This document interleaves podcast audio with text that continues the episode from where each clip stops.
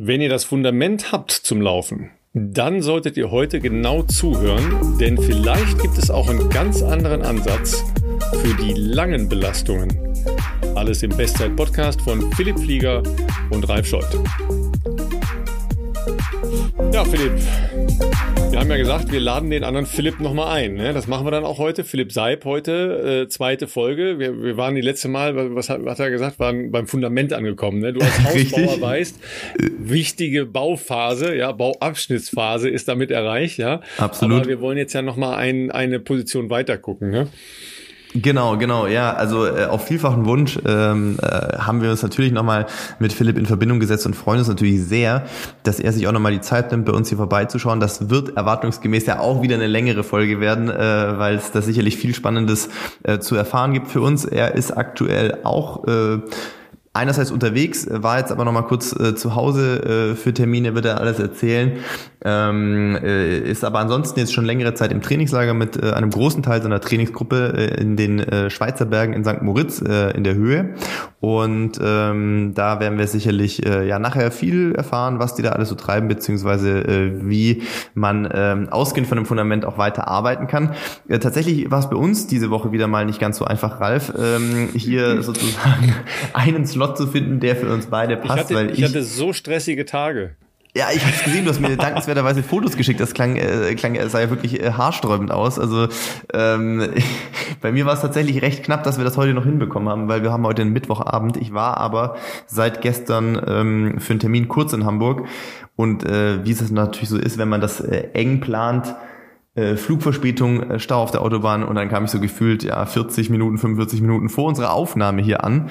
Ähm, aber bin froh, dass wir das jetzt hier noch äh, schaffen sozusagen, weil ab morgen bist du ja unterwegs, Ralf. Da bist du erst in Berlin, dann am Wochenende noch äh, von Berlin direkt weiter nach Frankfurt für diverse Sportevents. Da steht ja wirklich ein, ein, ein ja, Sportwochenende in vielerlei Hinsicht an. Ähm, und da ist auch für jeden was dabei, kann man sagen. Ja, so ist das. Äh, deshalb äh, habe ich jetzt tatsächlich auch äh, zwei Tage mal ein bisschen, äh, bisschen ruhiger gemacht, aber ähm, mit einer Vorbereitung natürlich. Äh, das ist dann ja etwas, was man oder was ich dann halt zu Hause mache, ja, ähm, und viel mit Leuten äh, telefoniere und rede und Sachen vorbereite, was total spannend ist, weil man dann äh, sich äh, intensiver mit Menschen auseinandersetzt, wo man sonst nur so eine grobe Ahnung hat, was die so in ihrem Alltag im Sport treiben. Äh, geht jetzt erstmal nach Berlin zu den Finals. Ja, weiß gar nicht, ob ihr das alle schon auf dem Schirm habt. Äh, die deutschen Meisterschaften in, ich glaube, insgesamt 14 Sportarten finden an diesem Wochenende in Berlin statt. Das geht morgen schon los. Ähm, da ist für mich dann auch schon Kugelstoßen der Frauen am Brandenburger Tor. Also da ist es wieder ausgelagert, wie vorher schon in äh, Nürnberg und in Ulm schon mal als Event praktisch. Ähm, aber da sind eben auch die ganzen anderen Sportarten und äh, die zeigen wir in sehr großen Ausschnitten in ARD und ZDF, aber auch zusätzlich noch in Streams.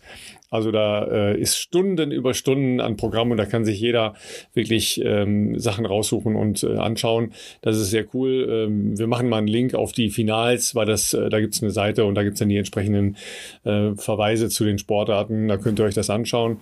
Und dann ähm, Samstagabend schnell nach Frankfurt und am nächsten Morgen dann Ironman Frankfurt äh, komplett live von Viertel nach sechs bis äh, am späten Nachmittag und dann nochmal eine Abendsendung für die letzten Finisher. Also das äh, wird ein äh, knackiges Wochenende, aber ich freue mich total darauf, weil das, das sind halt schon auch immer so ja, die, die Events, die äh, einen so elektrisieren im Sommer. Ja, du weißt ja selber, wie es ist. Äh, das ist ja immer so Klassentreffen, ne? Ähm, also, Deutsche Meisterschaft in Leichtathletik muss ich dir nicht sagen. Das, das ist halt Absolut. halt ein, ein, totales Klassentreffen. Und da freut man sich ja auch ganz viele Leute wiederzusehen und, und äh, da einfach äh, Quatsch zu erzählen und Sachen auszutauschen und so. Das ist schon cool. Ne? Auf jeden Fall. Und für gerade solche äh, auch durchaus stressigen Tage gilt es natürlich, äh, die äh, ja vielleicht Ernährung, die da mal leiden kann. Äh, ich kann dir sagen, meine Ernährung heute war nicht sehr optimal, äh, weil immer nur auf dem Sprung oder kurz am Flughafen. Äh, dementsprechend wichtig ist es dann äh, vielleicht die eigene Ernährung entsprechend ähm, ein bisschen zu unterstützen und das geht natürlich mit AG1 von Athletic Greens. Ihr kennt äh, AG1 äh, schon lange, denn die unterstützen auch schon wahnsinnig lange unser Podcast-Format, ähm, so dass das auch für uns nach wie vor noch machbar ist, das jede Woche zu äh, produzieren für euch. Ähm, AG1, das ist ein ähm, äh, Pulver, was äh, unter anderem 75 Vitamine, Mineralstoffe, Botanicals und lebende Kulturen enthält. Und äh, ja, das ist ein Löffel, den ihr beispielsweise ein bisschen Wasser, ich tue auch gerne ein bisschen Zitronensaft drauf, ähm, auflöst. Ähm, und äh, ja, das Ganze dauert nicht länger als 60 Sekunden, ist äh, super easy anzurühren. Ich nehme das jeden Morgen in aller Regel äh, direkt vorm, ähm, entweder direkt vorm Frühstück oder äh, alternativ sonst auch ganz gerne mal nach dem Laufen. Gerade jetzt auch, wo ich ähm, natürlich im Sommer auch viel schwitze. Und das Ganze könnt ihr natürlich bestellen über www.athleticgreens.com-bestzeit. Das ist unser Link und äh, dann bekommt ihr zur äh, praktischen Monatspackung auch noch ein paar weitere Goodies mit dazu, wie zum Beispiel eine Aufbewahrungsdose, ähm, einen Shaker, äh, einen Jahresvorrat an Vitamin D und fünf praktische Travel Packs. Ich nehme fast an, Ralf, die wirst du die nächsten Tage äh, bei deinem Roadtrip quer durch Deutschland auch mit dabei haben. Ja, wir haben ja letzte Woche mit äh, dem Dr. Braun äh, in unserer Ernährungs-Special-Folge rausgearbeitet, Food First. Ja, ähm, aber was machst du, wenn kein Food vorhanden? Ja, also das ist ja auch so ein Punkt. Tatsächlich mache ich mir äh, vor solchen Wochenenden äh, auch wirklich Gedanken, wann habe ich überhaupt die Gelegenheit zu essen und vernünftig zu essen. Ja, das man ist dann, ja dann noch mal ein bisschen fremdgesteuert, ne? Ja, da ist man auch fremdgesteuert, weil ich kann das ja äh, einfach mit bestimmten Sendezeiten und Verpflichtungen dann halt auch nicht genau. frei selbst gestalten. Absolut. Ähm, und dann ähm, sind die Travel Travel Packs dabei, das ist das eine. Aber tatsächlich ähm, an so einem ultralangen Tag, jetzt wie ähm, der Samstag-Sendetag in, in der ARD dann Leichtathletik, das geht halt morgens irgendwann um 10 los und endet halt abends um 19.45 Uhr. Und danach steige ich direkt ins Auto, werde zum Glück gefahren, aber und, und fahre nach Frankfurt. So, da musst du ja zwischendurch irgendwie versuchen, äh, was zu essen und nicht nur Junkfood oder Süßigkeiten. Ja, ich nehme mir tatsächlich auch Gels mit. Ja, ähm, mhm, und ja. dann eben auch für den Ironman. Ja, ich bin äh, erst beim Schwimmen, äh, da wird äh, dann Sebastian Kienle bei mir sein. Und danach bin ich dann ähm, irgendwas so grob vier, viereinhalb Stunden auf dem Motorrad. Und danach fahre ich dann die äh, 40 Kilometer auf dem Fahrrad den Marathon mit. Oh, so, da, da musst du dich ja im Prinzip so verpflegen, wie das äh, Athletinnen und Athleten auch machen. Natürlich ist das eine andere Intensität. Also ich, ich habe ja jetzt nicht eine äh, intensive sportliche Betätigung, aber ihr, ihr wisst schon, dass halt eine Gehirntätigkeit auch Energie verbraucht, ja. Also das, man muss jetzt nicht immer. Du bist ja immer angeknipst, immer ja, konzentriert, ja nicht, immer fokussiert. Man muss ja nicht nur schlaue Gedanken haben, aber ähm, es ist halt eine permanente Befassung, ne? Und es ist halt auch körperlich wirklich anstrengend. Und äh, das merkst du natürlich, wenn du da irgendwie in ein Loch reinrauscht, weil du einfach jetzt dann irgendwie eine Stunde, anderthalb nichts gegessen hast. Äh, das merkst du sofort. Da bist du unkonzentrierter, äh, passt halt nicht mehr richtig auf und und und. Also sollte man alles vermeiden. Deshalb nehme ich mir da schon Sachen mit, ja. Ähm, aber äh, so ist das nun mal, ist aber auch alles in Ordnung. Ähm, da muss man dann eben äh, davor vernünftig pennen, das ist das eine. Ja, auch dann einfach mal so Tage rausnehmen und äh, auf dem Liegestuhl. Ich habe heute viel auf dem Liegestuhl äh, gesessen und ähm, und Telefonate geführt, ja, mit spannenden Leuten. Ja, leider äh, bei den deutschen Meisterschaften Leichtathletik werden eine, äh, einige Läuferinnen und Läufer nicht dabei sein, was äh, wirklich sehr, sehr schade ist. Ja, heute haben ja leider Konstanze Klosterhalfen und äh, Gesa Krause absagen müssen. Ähm, Konstanze war leider ähm, Covid-positiv nach ihrem Ausflug zur Diamond League nach Oslo trainiert jetzt wieder, aber ähm, das macht jetzt noch relativ wenig Sinn, da direkt in so eine intensive Belastung reinzugehen, ist auch viel zu gefährlich und sollte man nicht machen. Und bei äh, Gesa Krause äh, akute Erkältung, ähm, das wird leider auch nichts am Wochenende. Äh, Johannes Vetter hat auch schon abgesagt, äh, Verletzungsprobleme. Ja, das ist halt, ja, du, du kennst das selber, wenn man äh, dann die deutschen Meisterschaften da auf dem Schirm hat und da irgendwie ankommen will und dann doch einsehen muss, dass es nicht geht. Ne? Ja, ja, ja, das ist natürlich ähm, äh, natürlich individuell für die Athletinnen und Athleten super schade natürlich, wenn sie ähm, bei so einem Highlight und äh, da gehört sicherlich das Berliner Olympiastadion dazu äh, eben nicht mit dabei sein können, das ist ganz klar. Äh, tut natürlich auch ähm, den Fans äh, weh, die entweder wahrscheinlich vor Ort auch äh, zahlreich sein werden und äh, natürlich auch so eine Fernsehübertragung ist es natürlich äh, auch schade. Ähm, nichtsdestotrotz wird es natürlich auch in äh, vor allem natürlich, ich blicke natürlich äh, auf sowas immer mit einem Auge vielleicht ein bisschen mehr auf den Laufdisziplin auf jeden jeden Fall spannende Rennen geben. Das äh, kann man, glaube ich, sagen. In ähm, fast allen äh, Bereichen mit Sicherheit. Ähm, ich bin auch sehr gespannt auf Mohamed Mohamed, der ja, wirklich so ein ich, äh, wirklich krasser sagen, Aufsteiger ist, äh, den man ja. wirklich jetzt spätestens seit dieser Saison, wahrscheinlich aber eigentlich schon seit letzter Saison, äh, wirklich mal auf dem Schirm haben muss. Hat sich extrem nochmal verbessert zu Beginn der Saison über 5000 Meter. Äh, 13.03 meine ich, äh, ja, gelaufen so, in mhm. über 5000 äh, den, Meter, genau. Mhm. Genau, über den USA. Das ist auf jeden Fall ähm, ja wahnsinnig, äh, wahnsinnig gut. Äh, Maximilian Torwirt wird auch wieder am Start sein. Der hatte allerdings auch ähm, äh, Probleme mit Corona vor, ich glaube, drei Wochen oder sowas. Ich weiß nicht genau, wie lang er raus war, aber man merkt natürlich, ja, je äh, mehr so dieser Leichtathletik-Zirkus auch wieder möglich ist, desto ähm, ja, schwieriger ist es teilweise auch für die Athletinnen und Athleten da gesund durchzukommen. Und ähm, ja, da ähm, gibt es natürlich auch immer wieder ähm, dann leider Absagen zu verzeichnen. Alina Reh wird aber laufen, das wird spannend. Ähm, Hanna Klein wird laufen. Man weiß allerdings noch nicht, was für eine Strecke. Die hat natürlich auch so ein bisschen Luxusproblem. Äh, ich glaube, die Bestzeiten ja verbessert in diesem Jahr auf, ich meine 403 und 1452, also auch absolute Bretter. Wäre natürlich in dem Konstrukt auch spannend gewesen. Alina Reh, Konstanze Klosalfen und Hanna Klein. Wer läuft da ja, wie, welche Strecke? Alle, alle, drei über 5000. Ne? Das, das wäre natürlich ein Traum gesehen, gewesen. Ja. Das wäre eine Traumkonstellation gewesen. Das wäre ultra spannend. Ähm, ja, also da, da wird es auf jeden Fall eine Menge geben, was, äh, was ihr auf jeden Fall äh, anschauen solltet. Wärmste Empfehlung von uns natürlich. Äh, Ralf am Samstag eben äh, auch im Einsatz. Und, ja, ähm, ich, ich, kann vielleicht für Samstag noch mal ein paar Highlights nennen, weil Samstag äh, ist ja immer traditionell Tag der Sprinter. Ja, ja. Also sowohl die beiden 100 Meter Entscheidungen als auch die beiden Hürdenentscheidungen. Äh, Hürden schaue ich natürlich immer besonders drauf, weil, naja, habe ich halt irgendwann mal gemacht. Ähm, aber die Sprints werden, glaube ich, super spannend. Ja, die deutsche Männerstaffel ähm, hat ja einen deutschen Rekord über viermal 100 Meter aufgestellt, zum ersten Mal unter 38 Sekunden.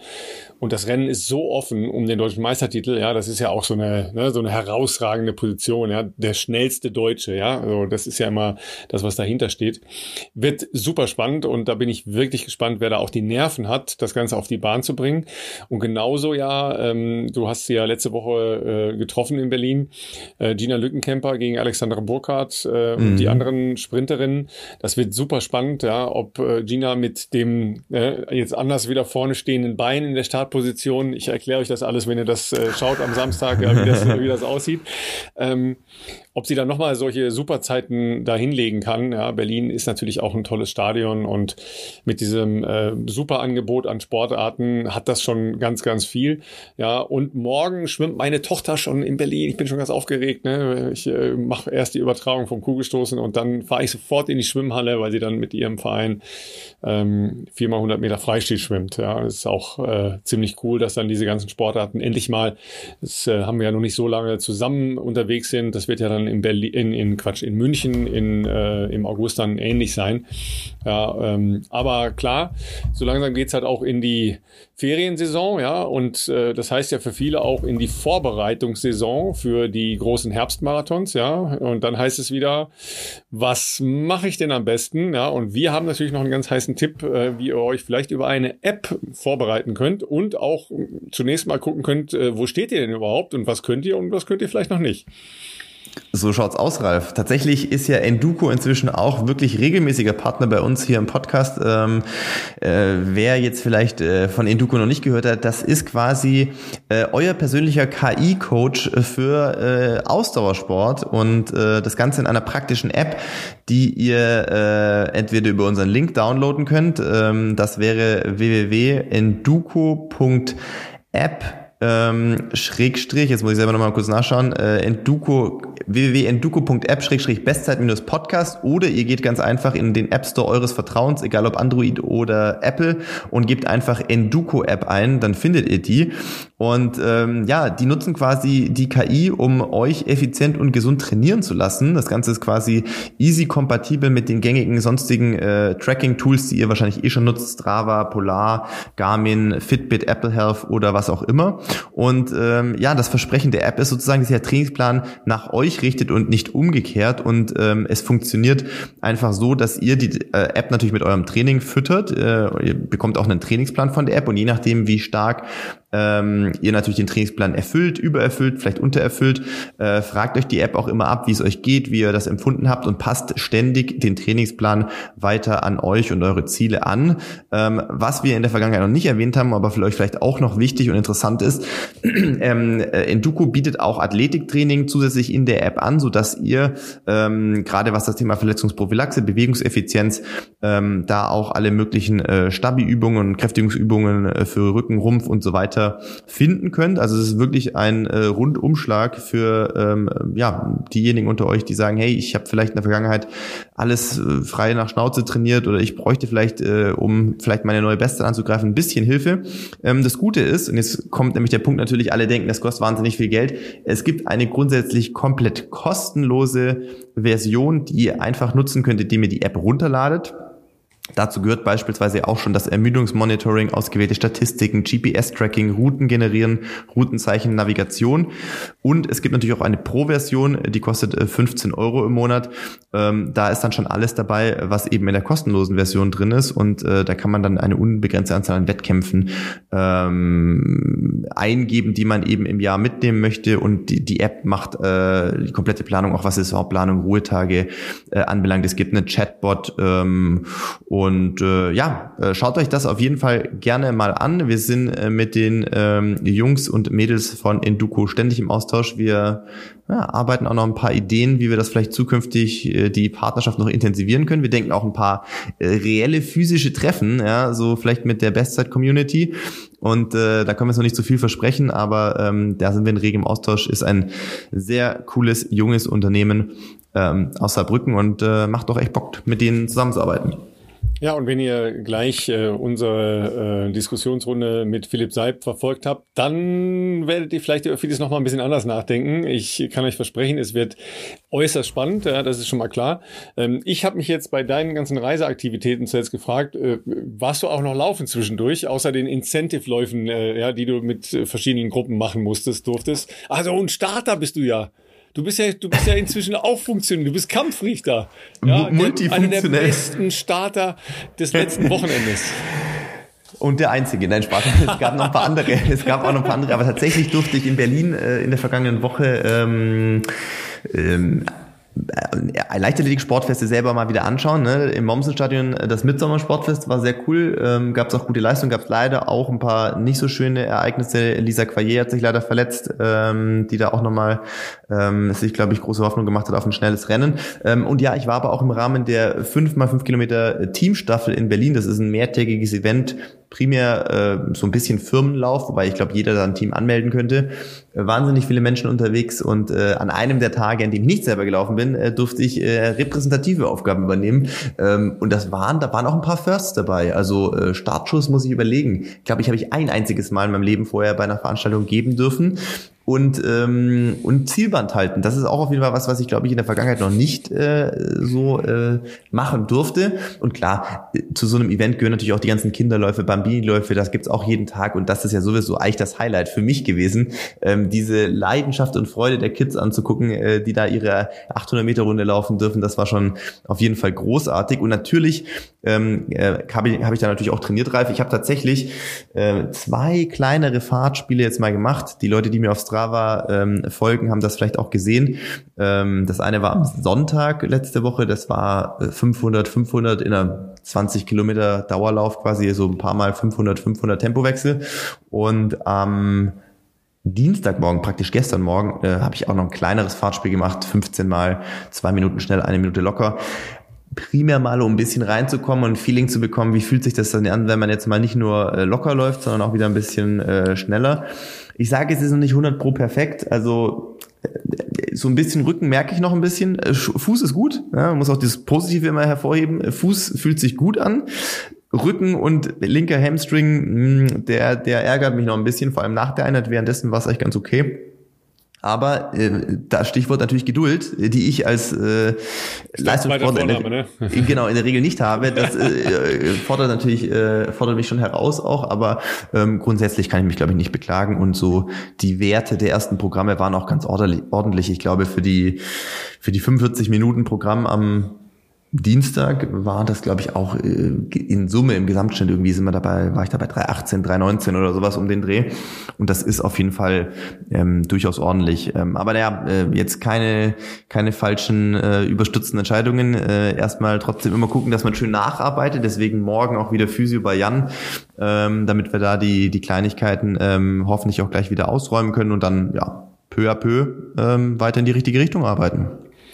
Ja, ich habe ja am vergangenen Wochenende meinen äh, Wettkampfblock äh, abgeschlossen. Ja, ähm, in Bochum habe ich ja eine verkappte olympische Distanz gemacht, also Triathlon und äh, jetzt am Wochenende eine Sprintdistanz in Düsseldorf. Ähm, das war halt auch total schön, weil das eben auch zwei Jahre nicht stattgefunden hat, ja, und dann, ähm, dann merkt man den Leuten halt an, dass sie alle, alle Bock haben, ne?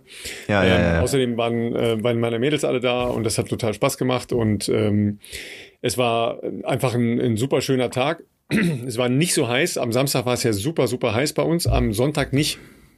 Das war im Süden anders, aber in, äh, in Düsseldorf war es so 20 äh, Grad am Anfang und das war, das hielt sich auch so. Das war völlig in Ordnung. Es war nur sehr, sehr, sehr windig. Mhm. Ja, also sagen wir mal so, das, das Schwimmen ist so ein, ähm, so ein bisschen äh, ein Mixed Erlebnis, weil das ist in einem Seitenarm vom Rhein. Ja, das ist jetzt nicht glasklares Wasser. Mhm. Ja, also zu mhm. Deutsch, man sieht nichts. Aber das war, war völlig in Ordnung. Ähm, und dann, das Radfahren hat total Spaß gemacht. Es war super, super windig, aber äh, also mir hat total Bock gemacht. Da 20 äh, Kilometer ist natürlich auch was anderes als längere Distanzen. Da kannst du dann mal richtig draufhalten. Ja, und ähm, das Laufen war für mich dann auch sehr okay. Äh, ich bin jetzt in Carbonschuhe gelaufen am, am Sonntag, weil das eben auf ähm, festen Wegen respektive auf Straße war. Und da war das auch genau richtig für. Äh, insgesamt war es toll, auch wenn ein ehemaliger Leistungssportler, den ich jetzt hier nicht nennen will, sich beschwert hat, dass er fehlgeleitet worden sei. Aber äh, es war, war super gemacht. Äh, ich habe es, glaube ich, letzte Woche schon erwähnt, ja, Sonja, Sonja Oberem, äh, die ja frühere äh, international erfolgreiche äh, Triathletin, äh, Quatsch, Triathletin ja auch, ja, und äh, Marathonläuferin war. Die hat übrigens äh, eine Medaille gewonnen, als die äh, Europameisterschaften in München waren. 2002 war das, ne, glaube ich. Ja, mit äh, Lumi Zeitung ja, und, äh, und Mel Kraus, glaube ich, ne? Ja, die ja. Drei. Ja, die haben da ähm, den Mannschaftswettbewerb der Frauen im Rahmen der Europameisterschaften gewonnen. Jedenfalls ähm, war das eine ganz schöne Veranstaltung und dann äh, geht man halt auch beschwingt in den Tag. Äh, ich musste ja zum Glück noch arbeiten. Ja, das, das hatte dann auch was. Ja. ja, aktives Wochenende natürlich bei dir genau. wieder gewesen, ja. äh, auf jeden Fall. Und das wird äh, ähm, dieses Wochenende äh, wird dem nicht nicht viel nachstehen, sage ich mal. Vielleicht weniger aktiver Sport, aber sehr viel äh, Sportkonsum für dich natürlich auch. Ähm, und ähm, genau, bevor wir da jetzt ähm, später zum Ende der äh, Folge heute wahrscheinlich auch nochmal eine kleine äh, ein Reminder euch geben, äh, was ihr wie, wo alles konsumieren könnt, würde ich sagen, holen wir den Philipp dazu. Der ist nämlich schon in den Startlöchern offensichtlich auch pünktlich wieder in St. Moritz zurückgekommen und äh, freuen uns, ihn zum zweiten Mal bei uns im Podcast begrüßen zu dürfen und ähm, ja, lassen uns mal überraschen, äh, wie wir weiter an unserem Fundament äh, aufbauen können. Ja, dann sind wir wieder mit zwei Philips und einem Ralf. Ähm, also der, der eine Philipp hat jetzt schon genug gejammert, was er für ein hartes Jet-Set-Leben hat. jetzt ist die Frage, welcher, ne? ja, ist klar. Ne? äh, aber an der Stelle sagen wir erstmal herzlich willkommen äh, back again, äh, Philipp Seib. Ähm, und, und Back Again haben wir im kleinen Vorgespräch auch schon geklärt, ja auch wieder in St. Moritz, ja, im Eldorado des Laufens, in, zumindest in Mitteleuropa. Ja, äh, auch bewegte Tage zuletzt, ja. Jawohl, äh, ich, ich war für zwei Tage kurz in der Heimat, weil wir ähm, eine Vorbereitung für einen Berlin-Marathon für eine Firma machen und wir bereiten, ja, okay. glaube ich, 38 Mitarbeiter auf den Berlin-Marathon vor dieses Jahr. Ja, das ist ja schon mal ein sehr spannender Ansatz. Also erstmal klingt das nach relativ vielen Menschen oder einem sehr großen Betrieb. Das ist eine sehr große Firma, die sitzt eigentlich in Straßburg und ähm, das ist jetzt von Kicker Sports, unserer, ähm, ja, unserer Trainingsfirma, im Prinzip das erste Mal, dass wir einen Kickers Company machen. Das heißt, wir machen so eine Art Firmengesundheitsprogramm und die äh, wollen gemeinsam Marathon laufen, kommen aus völlig unterschiedlichen Niveaus. Da sind Leute dabei, die schon Hawaii Ironman gemacht haben. Da sind mhm. Menschen dabei, die einmal pro Woche laufen. Und ähm, wir machen einen Mix aus Training und Ausbildung und bisschen Krafttraining und wir hatten mit ihnen unseren Kickoff-Tag ähm, jetzt. Genau. Aber das, das ist ja äh, eine wilde hm. Palette, ja. Hm. Ähm, hast du nicht irgendwas gesagt, Gesundheitsprogramm, was hat das da mit Marathon zu tun? das hat ganz fair auch damit zu tun, dass wir den Menschen, die nicht genug laufen, ähm, auch sagen, ähm, hör mal her, ein Marathon ist mit deinem Training jetzt nicht drin und das ist, sage ich ganz offen, ähm, vor allem gesund nicht drin. Aber ich glaube, dass man dennoch über so ein Ziel Freude am Laufen entwickeln kann und vielleicht ist der Marathon in einem Jahr dann möglich und eben nicht jetzt in circa zwölf Wochen. Nee, ist ein bisschen länger bis Berlin, doch, passt, glaube ich, ähm, wenn ich jetzt im Kopf habe. Ähm, und da, da, das ist genauso gut. Und ich glaube, dass man das einfach nur nicht werten darf, dass jetzt jeder innerhalb dieser Zeit zum Marathon kommen muss. Ähm, aber sicherlich werden die ein super geiles Wochenende in Berlin haben. Davon gehe ich aus. Ja. Und okay, wir haben jetzt schon, äh, die Firma hat es geschafft, dass sie ihren Event-Truck direkt am Brandenburger Tor parken darf. Oh, okay. Ja. okay. Deswegen, also ich glaube, es wird wirklich ähm, witzig. Okay, ähm, wollen wir auch an dem Wochenende in Berlin sein, Philipp? Ich gehe fast davon aus, dass wir äh, in, in, welcher Rolle auch immer an diesem Wochenende auch in Berlin sein werden. Das äh, ist fast anzunehmen, sage ich jetzt mal. Ähm, und äh, tatsächlich hat Philipp natürlich vollkommen recht. Ich glaube, für jeden, äh, ja, auch vielleicht schon erfahrenen Athleten, der womöglich schon Ironmans gemacht hat, aber vielleicht auch noch nicht den Berlin-Marathon gelaufen ist, ist das natürlich ähm, auf jeden Fall ein großartiges Erlebnis. Ähm, ist natürlich gerade in Deutschland schon in einer, äh, sage ich mal, unangefochtenen Rolle, äh, sowohl was wahrscheinlich äh, Stimmung, aber natürlich auch so das ganze Drumherum äh, anbelangt. Da äh, kann sich, glaube ich, jeder drauf freuen, der auch immer wieder das Glück hat, dann natürlich überhaupt einen Startplatz zu bekommen. Das ist ja auch äh, nicht einfacher geworden, glaube ich. Also die Nachfrage steigt natürlich von Jahr zu Jahr und ich glaube, noch größer können sie fast nicht mehr werden, als sie aktuell schon sind, was ähm, auch damit zu tun hat, vielleicht kleiner Fun fact hier, äh, habe ich gelernt, es hat damit zu tun, dass äh, in den Bereichen der höchsten Menschendichte sozusagen, das ist inzwischen, hat sich das ein bisschen verlagert, eher in die Region, glaube ich, von um vier Stunden oder sogar ein bisschen drüber, irgendwann selbst in Berlin die Straßen sonst zu äh, schmal werden sozusagen. Und ähm, aus diesen Sicherheitsgründen sozusagen ist wahrscheinlich jetzt irgendwo so in dem Bereich von 45.000 Teilnehmerinnen und Teilnehmern dann auch einfach mal in Berlin der, der Deckel drauf sozusagen. Ähm, trotz Startwellen und so weiter. Aber ja, wer, wer einen Startplatz hat, der kann sich sowohl auf die Vorbereitung freuen, als auch natürlich äh, auf das Rennen selber. Aber äh, Ralf hat schon gesagt, du bist zurück in St. Moritz. Jetzt ist natürlich äh, vielleicht der ein oder andere zu Hause jetzt sehr gespannt, mit wem bist du denn in St. Moritz? Weil, ähm, soweit ich das auf Instagram zumindest verfolgen konnte, bist du ja nicht nur mit deiner äh, Frau in St. Moritz, sondern ich glaube mit der gesamten Triathlon-Trainingsgruppe, kann man fast sagen, oder? Die gesamte Gruppe ist es tatsächlich nicht zurzeit. Ähm, es sind die Laura, dann die Edda Hannes dort hier, eine Isländerin, die Lisa Norden, eine Schwedin. Ähm, okay. Dazu kommt die Juliane Faralisch, das ist eine deutsche Ruderin, einer Ruderin, äh, die tatsächlich gerade heute nochmal zur Leistungsdiagnostik kurz nach Berlin ist ähm, und muss noch einen 2000 Meter Test fahren. Die ist erst vor zwölf Tagen aus Berkeley von ihrem Bachelor zurückgekommen und ähm, die, die versucht jetzt hier wieder Fuß zu fassen und mit ein bisschen Glück ähm, schafft sie jetzt auch im Leistungstest so gut unterwegs zu sein, dass wir vielleicht noch einen Startplatz äh, für den Weltcup dieses Jahr ergattern im Rudern. Ähm, dann ist die Theresia Schwenk, die Mountainbikerin, äh, seit heute hier oben. Der Sebastian Kindle ist noch hier bei uns. Ähm, der Yannick Schaufler war bei uns, ist jetzt gerade abgereist. Ähm, so, so, so ist äh, im Prinzip immer ein Teil der Truppe hier oben oder nicht. Und wir haben eigentlich im Vorfeld des Jahres immer abgesprochen, wo wir dann oder in welchen Zeiträumen wir nach St. Moritz äh, reisen. Und genau. Und der Florian Angert, der ist noch bis, der tapert gerade in Livigno auf die Challenge äh, Walchsee. Ähm, genau, der ist ein Tal weiter gelandet. Also St. Moritz ähm, müsst ihr zu Hause euch ungefähr so vorstellen, das ist halt so wie äh, eine große äh, Sportler-Jugendherberge. Ja, das klingt zwar nicht so, weil St. Moritz ja eigentlich für ähm, exorbitant teures Pflaster im Winter steht, aber im Sommer ist es da ein bisschen anders. Ähm, da teuer wohnt, ist es trotzdem. Ja, teuer meistens. ist es trotzdem, aber äh, wir, leben, wir reden ja immer noch von der Schweiz. Da würde ich ne? euch aber trotzdem ja, ja, gerne widersprechen, eigentlich, weil ich genau das ein, also der Gemeinde St. Moritz da einfach ein riesengroßes Lob aussprechen möchte, weil die haben einfach Sport, also ich sag mal, die, die, die verteilen Gelder von Menschen, die eben hier oben im Winter herkommen oder auch im Sommer, äh, um und haben ganz tolle Sportstätten geschaffen. Und die haben, die ja, haben Sportstätten geschaffen, mhm. die ihresgleichen suchen in meinen Augen. Plus, dass die natürlich hier oben eine Kulisse haben, die ziemlich einmalig ist, ähm, um, um laufen zu gehen, um Radfahren zu gehen. Und eben, sie haben, sie haben ein sehr, sehr schönes Schwimmbad gebaut. Sie haben Kraftraummöglichkeiten geschaffen und eben auch nicht nur einen.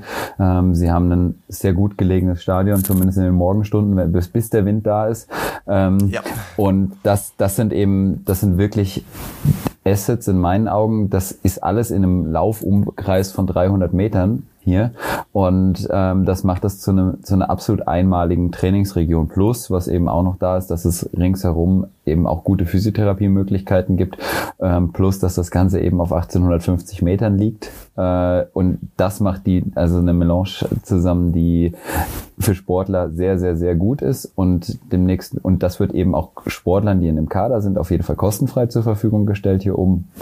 Plus, äh, ja, ja, dass das einfach sehr, sehr gut miteinander harmoniert. Und wir haben es jetzt eben über die Jahre geschafft, dass es eben auch Apartments gibt, die äh, für, ja, sag ich mal, Studentenbudgets auch bezahlbar sind. Ja. Natürlich ist, ist das Essen ja einkaufen teuer. Entschuldigung, Ralf. Ja, ja, klar. Ja. Ähm, ähm, in jedem Fall ist es aber ja ein, ein Zusammen kommen von sehr unterschiedlichen Sportlerinnen und Sportlern, äh, sehr, sehr vielen Läufern, die sich da halt auch vorbereiten, sehr, sehr international. Ja, du hast das in deiner eigenen äh, Trainingsgruppe ja schon benannt, aber es geht ja von äh, Amerikanern, die dann da ihr äh, Summer Base machen, ähm, Südamerikaner und so weiter, die dann entsprechend die äh, Leichtathletik-Meetings oder Laufveranstaltungen in Europa wahrnehmen. Ähm, das ist schon äh, eine coole Gemeinde, ja, und äh, da kann man ja eigentlich, sagen wir, zu den, den Kernzeiten des Trainings äh, morgens, vormittags oder nachmittags, abends hingehen. Und da sind immer Weltklasse-Athletinnen und Athleten irgendwo unterwegs, ja. Ähm, das kriegt man vielleicht nicht immer so mit, weil den, jeden da jetzt genau zu erkennen, ist sicher nicht einfach. Aber die sind da, ja. Die, die kann man da tatsächlich äh, täglich beobachten. Ja, voll, also, also jetzt zum Beispiel ist die deutsche Topläuferin Konstanze Klosterhalfen hier oben. Ähm, dann die Ingebrigtsen sind eigentlich jeden Sommer hier oben gewesen und als in den Anfangszeiten, als wir hier waren, waren auch British Triathlon halt mit Alistair und Johnny Brownlee äh, regelmäßig da. Also du kannst es, glaube ich, wirklich durchgehen und in den olympischen Jahren ist es immer noch mal ganz besonders, dass äh, dann äh, wird hier oben voll und dann gerade in den Zeiten vor ähm, dem großen Wettkampf sind sehr, sehr viele Menschen da. Ja, Konstanze haben wir eben schon kurz äh, erwähnt, die ja leider die deutschen Meisterschaften absagen musste, weil, äh, ja. weil sie halt äh, jetzt gerade erst mit Corona wieder ähm, okay ist. Ähm, das ist natürlich ähm, sehr schade für, für sie, für die Veranstaltung ist auch am Wochenende, weil das natürlich schon äh, immer ein cooler Auftritt ist von ihr. Ähm, und sie liebt es sehr, in Berlin zu laufen, weil das äh, eben auch schon ein paar sehr gute Erinnerungen in ihrem Kopf natürlich äh, hinterlassen hat in den vergangenen Jahren. Sicherlich, äh, Philipp, ich weiß, ne, sicherlich einer der ganz großen Punkte gerade mit den, mit den Sportereignissen Ereignissen, wie die wieder aufgehen. Ja. Ihr habt vielleicht heute Tour de Suisse am Wochenende mitgekriegt, dass fast 50 ja, Prozent ja. raus sind. Mhm.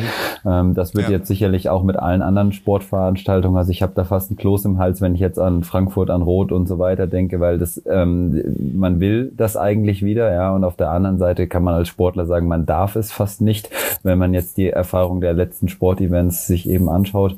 Oder man muss eben wieder als Eremit da unterwegs sein. Ähm, das ist so, ja, echt schwierig, da wir einfach auch wissen, dass das nicht folgenlos an den Sportlern vorbeigeht. Siehe Alina Reh oder andere, die da jetzt eben noch zurzeit, glaube ich, wirklich mit rummachen, bis sie wieder zurück sind. Auf jeden Fall. Also die äh, Meetings sind natürlich jetzt äh, finden, also ist natürlich für die Sportler einerseits, glaube ich, auch schön, wieder das auch mit Publikum und in größerem Rahmen zu haben. Ich glaube, bei Konstanze war es ja äh, Oslo, hatten wir ja schon ja. gesagt. Ähm, das lässt sich nicht vermeiden. Ich habe auch bei, ich überlege gerade, während meiner Insta-Bubble noch gesehen habe, der womöglich ähm, mit Oslo irgendwie danach Probleme hatte. Ja, ist schwierig, ne? Also du willst einerseits zurückgehen in diesen äh, Wettkampfzirkus, äh, bei den Leichtathleten natürlich im Sommer, äh, präferiert natürlich irgendwie Diamond League Sachen und, und dann ist es ja auch durchaus möglich, je nach der Streckenlänge auch da wirklich äh, viele Rennen auch mal wieder zu machen, äh, was äh, ja absolut erstrebenswert ist aus sportlicher Sicht sozusagen, aber auf der anderen Seite ist es natürlich auch echt so ein Wabonspiel irgendwie, weiß ich auch nicht, mit, ähm, mit, mit, den, ähm, ja, mit den Risiken, die damit einhergehen oder auch selbst wenn es das Reisen ist und du dann irgendwie internationale Höhepunkte verpasst. Äh, Konstanze ist natürlich sicherlich äh, schon Eugene ein Saison, also absolutes Saison-Highlight, sage ich jetzt mal und da äh, ist das natürlich jetzt vom Timing her äußerst unglücklich auf jeden Fall. Äh, unabhängig davon, das wollte ich noch vorher anfügen, weil wir darüber gesprochen haben, wer alles gerade in St. Moritz ist, auch ein ganz großes Team, du hast es schon gesagt, Ralf, äh, von Amerikanern, die, äh, die dem On Athletics Club angehören und äh, inzwischen bei Dayton Ritzenhain äh, federführend äh, trainieren. Ähm, die gibt's ja in der Konstellation noch nicht so wahnsinnig lange. Ich glaube erst seit letztem Jahr und waren aber in der Zwischenzeit schon äußerst erfolgreich. Vor allem auch ähm, Joe Klecker, ähm, der würde ich jetzt sagen, inzwischen so über die 10.000 Meter eigentlich zum ja, fast schon besten äh, amerikanischen ähm, ähm, 10.000 Meter Läufer avanciert ist. Und ähm, genau, üblicherweise haben die natürlich im Juni alle ihre US-Trials und damit auch dann irgendwo ihr, ihre ähm, Startaussichten für internationale Meisterschaften und ähm, nutzen natürlich ganz gerne ähm, St. Moritz als Trainingsbase. Es ist relativ, glaube ich, äh, gut zu erreichen, äh, Zürich der Flughafen, beziehungsweise von dort aus natürlich die verschiedenen Meetings. Und ähm, ja, nach den was ist das letzte Meeting, was richtig relevant ist in den USA? Die finden alle relativ früh auch statt. Ne? Du hast natürlich auch in Eugene das Meeting, du hast in New York diesen Grand Prix, der oft noch ganz gut ist, in Boston noch einen, aber das ist halt mit den Trials eigentlich spätestens, das ist alles so Mai, Juni. Das ist halt ans Uni-Jahr ähm, geknüpft, gell? Das ist, und das genau, ist, das endet da kurz, also Ende Mai ist dann einfach Feierabend in den USA mit den, mit, also zumindest mit den olympischen Sportarten und dann geht's in die genau. europäische Saison. So. Und dann ist halt hier alles, was jetzt dann irgendwann stattfindet mit Monaco oder Oslo und sowas, äh, Rom, äh, Diamond League und deswegen genau, für die Leute, die zu Hause vielleicht nicht ganz so firm sind mit dem Leichtathletik-Kalender sozusagen, äh, spielt sich das nach wie vor immer noch sehr stark in äh, Europa ab im Sommer. Tatsächlich beginnen aber auch die äh, amerikanischen Trials an diesem Wochenende, äh, weil die haben ja dann auch immer diese äh, vier Wochen vor dem Top-Ereignis. Ne? Da wird dann nochmal geguckt, wer tatsächlich zu Hause bei der WM starten darf. Ne? Weil das wird, glaube ich, noch ein Hauen und Stechen in vielen Disziplinen. Äh, sicher auch auf den Langstrecken, weil die ja da auch äh, in Teilen schon sehr, sehr gut und sehr tief besetzt sind. Ne? Ähm, Philipp äh, Seib in diesem Fall. Äh, wir haben uns ja äh, jetzt wieder getroffen, weil wir ähm, zum einen sehr gute ähm, Rückmeldungen zu unserem ersten äh, Dreiertreffen bekommen haben. Äh, aber wir waren ja eigentlich äh, stehen geblieben beim äh, Fundament, so wie du es genannt hast, ja. Und äh, wir wollen ja ähm, zumindest mal eine Etage draufsetzen oder eineinhalb Etagen draufsetzen. Ja, und äh, deine ähm, äh, Eingangseinlassung zu dem äh, Ansatz, Menschen zu einem äh, Marathon zu bringen. Ja, du hast gesagt, okay, diese klassischen zwölf äh, Wochen äh, sind eine Möglichkeit. Idealerweise solltest du davor schon ein bisschen äh, trainiert haben und nicht bei Null sein. Das ist ja ähm, etwas, was viele auch gerne äh, negieren wollen oder übersehen wollen. Ähm, aber wir haben ja gesagt, wir wollen uns äh, sehr gerne halt auch mit deiner Philosophie, was äh, die grundsätzliche Herangehensweise ans Laufen und vor allen Dingen ähm, dann ans lange Laufen angeht, befassen. Ja, ich weiß, dass du auf äh, unterschiedliche äh, Merkmale Wert legst. Wir hatten ja im letzten Mal schon gesagt, okay, ähm, die, die Basic-Geschichten ähm, laufen wieder zu erleben, zu fühlen, äh, zu merken, was man tatsächlich macht, eine äh, physiologische Grundbefassung zu haben, äh, eine Konstitution zu schaffen durch äh, Krafttraining etc. Also die Basis, ne? Fundament. Ja. Ähm, wie gehst du dann jetzt weiter, wenn du jetzt zum Beispiel sagst, okay, ich habe ähm, gut ausdauertrainierte ähm, Alltagsmenschen und möchte mich jetzt in Richtung eines äh, Marathons respektive äh, Halb Ironman oder Ironman bewegen? Das ist eine gute Frage.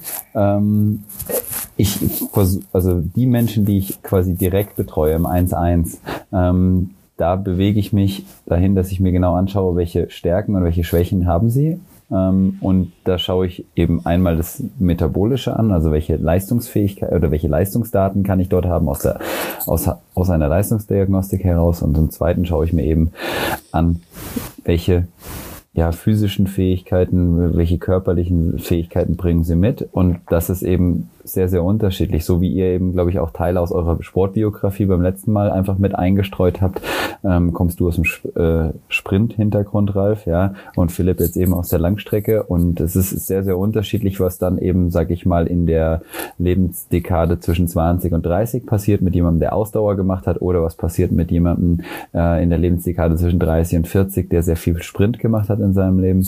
Ähm, und da kommen unterschiedliche Voraussetzungen und die sind meist meiner Meinung nach dann maßgeblich dafür zuständig, wie ein Training für denjenigen auszusehen hat. Ja, und dann gibt es nochmal das nächste, wie sieht zwischen 40 und 50 aus, dann ist er äh, männlich oder weiblich. Wel welche Dinge kommen da?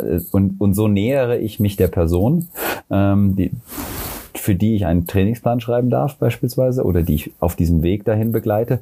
Und äh, dann gibt's für mich immer Entscheidungen, also wie so Weggabelungen, wo du dann entscheidest, okay, derjenige muss jetzt beispielsweise an der Sauerstoffaufnahme arbeiten und ja, oder derjenige muss daran arbeiten, dass er möglichst ökonomisch unterwegs ist. Oder ich bin mir sicher, dass du mit jetzt sage ich mal, einem neuen künstlichen Hüftgelenk ähm, oder mit einer anderen Limitierung, ja, beispielsweise nicht mehr als 35 bis 45 Kilometer pro Woche laufen solltest, ja, dann, dann braucht es eben verschiedene Sachen. Und dann kommt eben noch die Zielsetzung dazu. Das ist, dass du vom Ziel aus rückwärts denkst. Und wenn dir jetzt eben jemand sagt, er möchte den Marathon in neuer persönlicher Bestleistung laufen und die liegt jetzt bei 220 oder schneller, ja, oder dann eben, ich möchte das Ding ins Ziel bringen, wie Philipp vorhin gesagt hat, in vier Stunden, vier Stunden 30, ähm, wo wir da überhaupt sind, ja. Und, und daraus aus diesen, diesen Informationen entsteht, ist im, best, im besten Fall eine Genese zu einem Plan. Ja?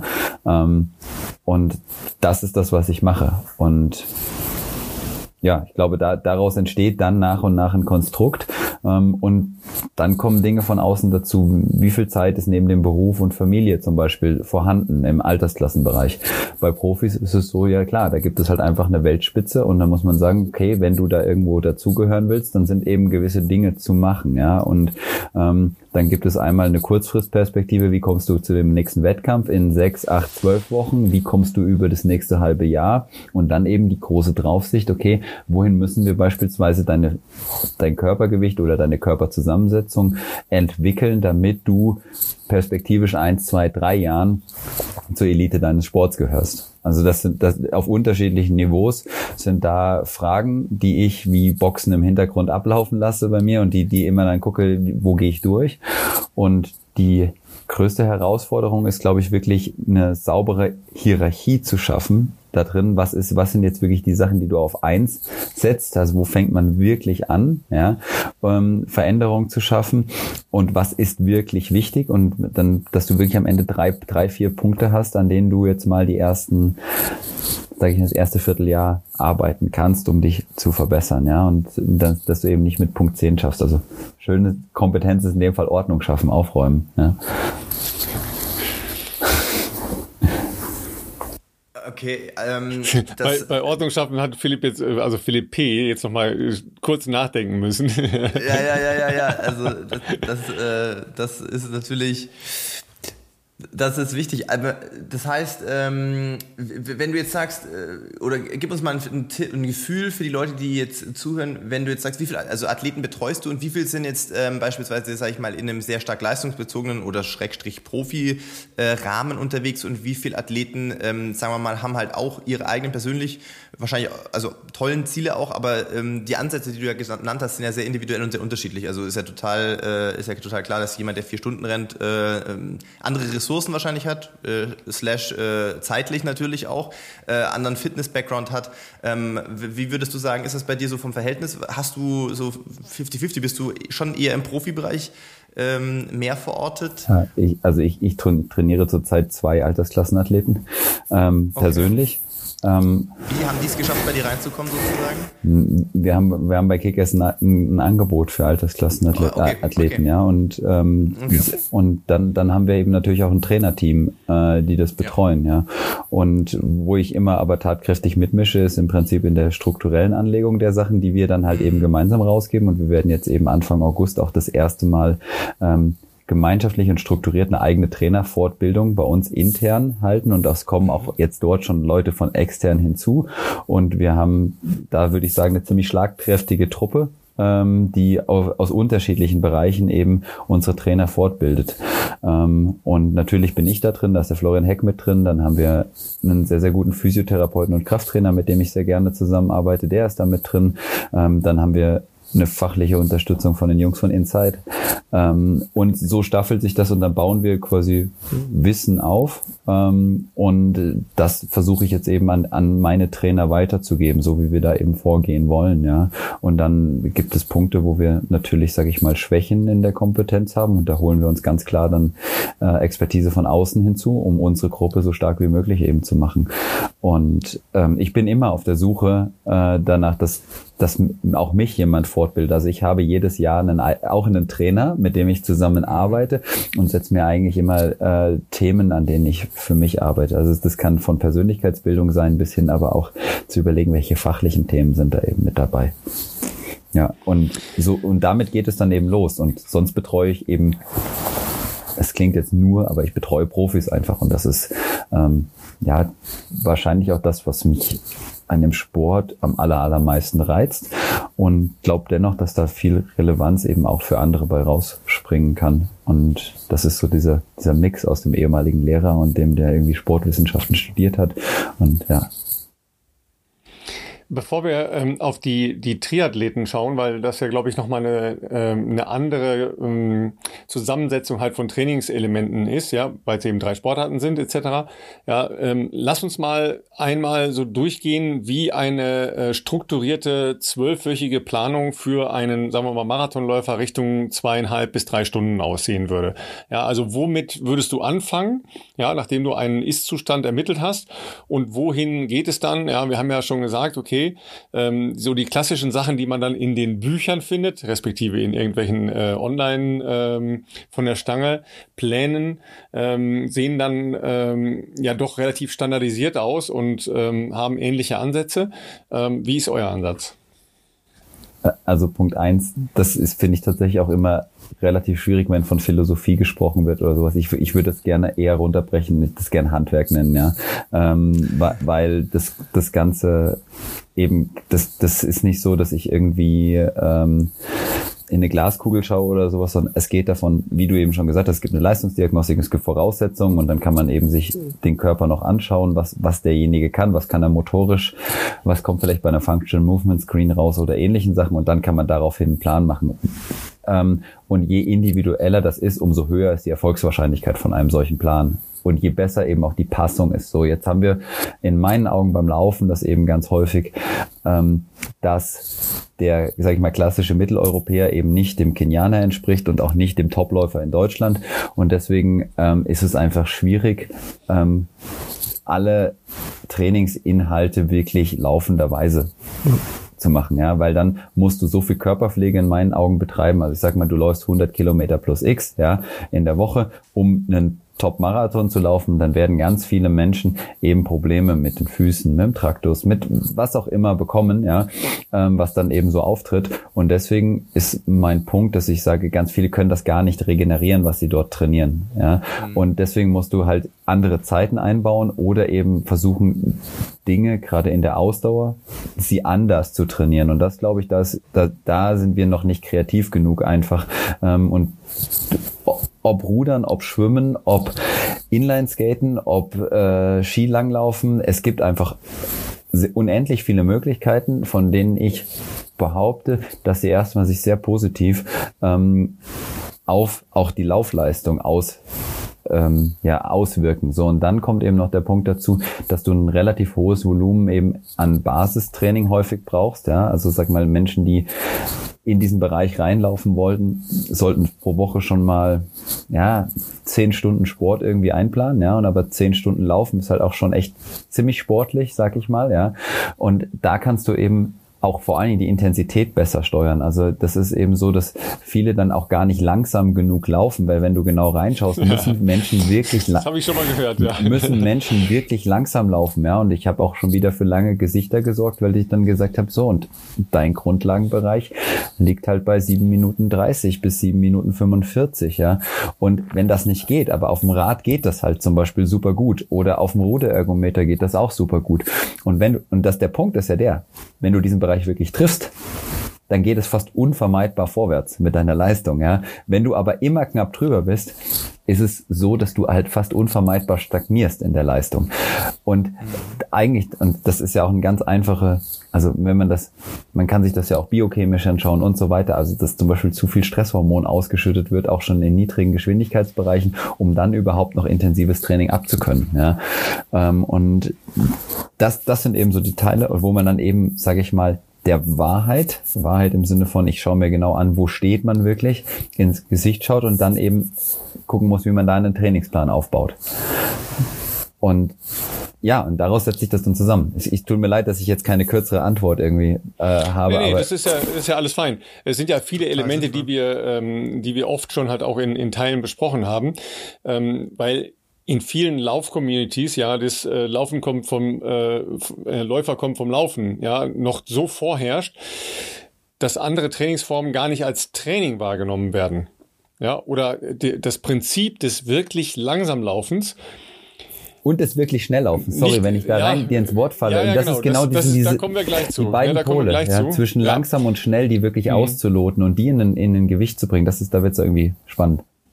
Ja, aber mit dem Langsamlaufen haben äh, aus meiner Wahrnehmung halt ja die Leute größere Probleme, weil es sich für sie Nicht nach Training anstrengend, anfühlt. ja, nicht Ja, nach genau. Training an, äh, anfühlt, ähm, nach, ich sag's mal, nach Schwäche anfühlt. Ja, weißt du, weil wenn du mit 37 durch den Wald läufst, wirst du quasi ja von jedem überholt. Ja, auch wenn es vernünftig wäre, das zu tun.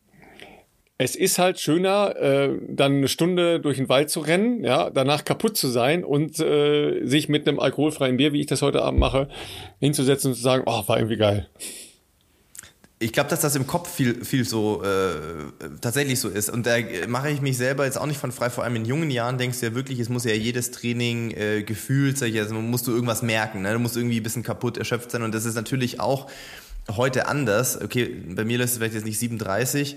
Ähm, aber wenn ich jetzt zum Beispiel auf eine Herzfrequenz schaue, noch langsamer als Vierer Schnitt oder sowas, ähm, dann bist du im 120er Bereich. Also vier Minuten auf dem Kilometer, da habe ich, wenn ich jetzt fit bin, normalerweise so 130, 133 äh, im Durchschnitt oder so. Ähm, klar, wahrscheinlich kann man auch noch langsamer laufen. Ähm, ich hatte aber zum Beispiel den Eindruck, als ich das angefangen habe vor zwei, drei Jahren, ähm, stärker zu ähm, polarisieren, also wirklich diese Zwischentage zu gucken, okay, möglichst wirklich nicht jetzt versuchen 340 oder 350 zu laufen, sondern wirklich vier Minuten, vielleicht 410. Ähm, das ist vor allem für die, natürlich für die Belastungstage, äh, wo irgendwelche anspruchsvollen Einheiten drauf standen, einerseits geholfen hat, weil du einfach wesentlich frischer da reingegangen bist und nicht immer schon gefühlt angezählt. Ähm, und andererseits ähm, der, der, wie soll ich sagen, ja, der Ausdauerentwicklung nochmal einen kleinen Boost gegeben hat. Äh, Wenn ich jetzt überlege, es gibt natürlich noch viel, also selbst so einen Yuki Kawauchi, der Japaner, der rennt Fünfer Schnitt oft die Tage dazwischen und viele Japaner rennen wirklich, äh, also einen Fünfer Schnitt oder so, aber dann halt die, die, die Workout-Tage natürlich auch dementsprechend schnell und äh, oft auch sehr viel äh, Qualität der Quantität an solchen Tagen. Da würde ich dir gern darauf antworten, Philipp, weil, ähm, oder da was das, das zu ergänzen. Ich glaube halt, genau das ist eben im Laufen ganz häufig so, dass du Herzfrequenz und äh, Geschwindigkeit irgendwie anschaust. Und in, in dem Fall, du, du hast jetzt gerade einen Wiedereinstieg nach einer Verletzung. Und ähm, da ist es beispielsweise so, du hast, ich weiß nicht, wie viele Wochen du nicht gelaufen bist. Kannst du das ganz kurz sagen? Vier. Genau. Also Vier. in vier Wochen hast du halt massiv ähm, an Form eingebüßt. Und jetzt müsste man eben genau schauen, wo stehst du nach der Zeit, ja? Und man kann das, also wenn man deine alten Werte kennt, kann man das schätzen, ja? Also jemand, der dich gut kennt, dein Trainer beispielsweise. Ähm, und dann, wenn du dich möglichst schnell entwickeln wollen würdest, ja, müsstest du vermutlich sagen, okay, mein Fettstoffwechsel ist so und so weit abgesackt, ja. Und um den möglichst schnellen Fortschritt zu haben, ja, das Ego beiseite lassen und zum Beispiel die erste Woche 420 konsequent mit den Sachen und dein Körper wird enorm schnell sich erinnern und zieht dann nach. Also sag mal, du kannst wahrscheinlich pro Woche fünf Sekunden dann, also jemand wie du als Profiläufer, dann sehr schnell aufsetzt, satteln wieder und dahin kommen. Nur genau dieses also wenn du quasi unfit schneller läufst, als du solltest, passiert ja folgendes, Ja. da versucht dein Körper den Blutzuckerspiegel gleich zu halten. Das ist die eine Sache. Du brauchst anteilig mehr Kohlenhydrate und weniger Fette. Und wenn man das genau nimmt, brennt dein Körper früher aus. Und dann, wenn du dann nicht in der Belastungssteuerung wirklich Acht gibst, ist genau das, wo dann eben, sage ich mal, Mädels die Periode verlieren können, ähm, bei Herren sich sowas wie Ermüdungsverletzungen einstellen, ähm, dass die Regeneration eben nicht in dem Maße funktioniert und in meinen Augen eben auch du die Gefahr hast, wenn du genau diese Wirksamkeit des Trainings, um, um die wir so viel sprechen, nämlich genau dort einzustellen. Und das ist ja auch häufig so in Gruppen so ein Effekt, dass dann alle das gleiche Tempo laufen, auch wenn es sehr ja. sinnvoll wäre, ähm, dass zumindest, ich sag mal so eine 80-20-Regel, 80 Prozent müssen sitzen und 20 Prozent dürfen so ein Ralf-Genusslauf mit äh, schneller sein, wo man dann hinterher das alkoholfreie Tisch, nee, aber das, ich, ich glaube, man muss dann entscheiden, wo man unterwegs ist und bei Profis wäre ich super pedantisch, ja, ähm, mhm. bei Altersklassenathleten, glaube ich, muss man einen guten Mix finden, weil das ja eben auch kein, keine Spaßbefreiung sein soll. Aber ich glaube schon, dass wenn jemand sagt, ich investiere eine gewisse Zeit pro Woche da rein, dass mein Training auch dann ja schon aus der Beliebigkeit enthoben sein sollte. Also es sollte egal, nicht egal sein, ob ich jetzt heute ähm, 15 mal 200 laufe oder einen Tempodauerlauf mache, sondern ich verfolge ein Ziel damit. Und immer wenn ich ein Ziel verfolge, ähm, würde ich da eben genau einhaken wollen und sagen, okay, aber dann, dann mach's doch auch richtig. Und dann, glaube ich, ist auch der, die Freude daran nachhaltiger, ähm, wenn, wenn man eben zum Beispiel weiß, warum man das tut und dann folgen eben andere Dinge. Also ich, dann ist mein Training nicht egal, dann ist mein Laufstil nicht egal, dann ist meine Athletik nicht egal. Und dieses Sport aus dem Egale zu entheben, finde ich sowohl im Amateursport spannend, im Profisport ohnehin. Und wenn man sich den Dropout zum Beispiel bei Jugendlichen anschaut, zur Pubertät hin aus dem Sport, ja, bleiben genau die im Sport, bei denen Sport nicht egal ist, also aus der Beliebigkeit enthoben ist, sondern die, die einen kleinen Leistungsdrive drin haben oder eine schöne Gruppendynamik, ja. Aber es ist halt einfach nicht egal, ob es da ist oder nicht. Ja, und das, das ist, glaube ich, und dann darf es auch diesen theoretischen Anknüpfungspunkt haben, ja.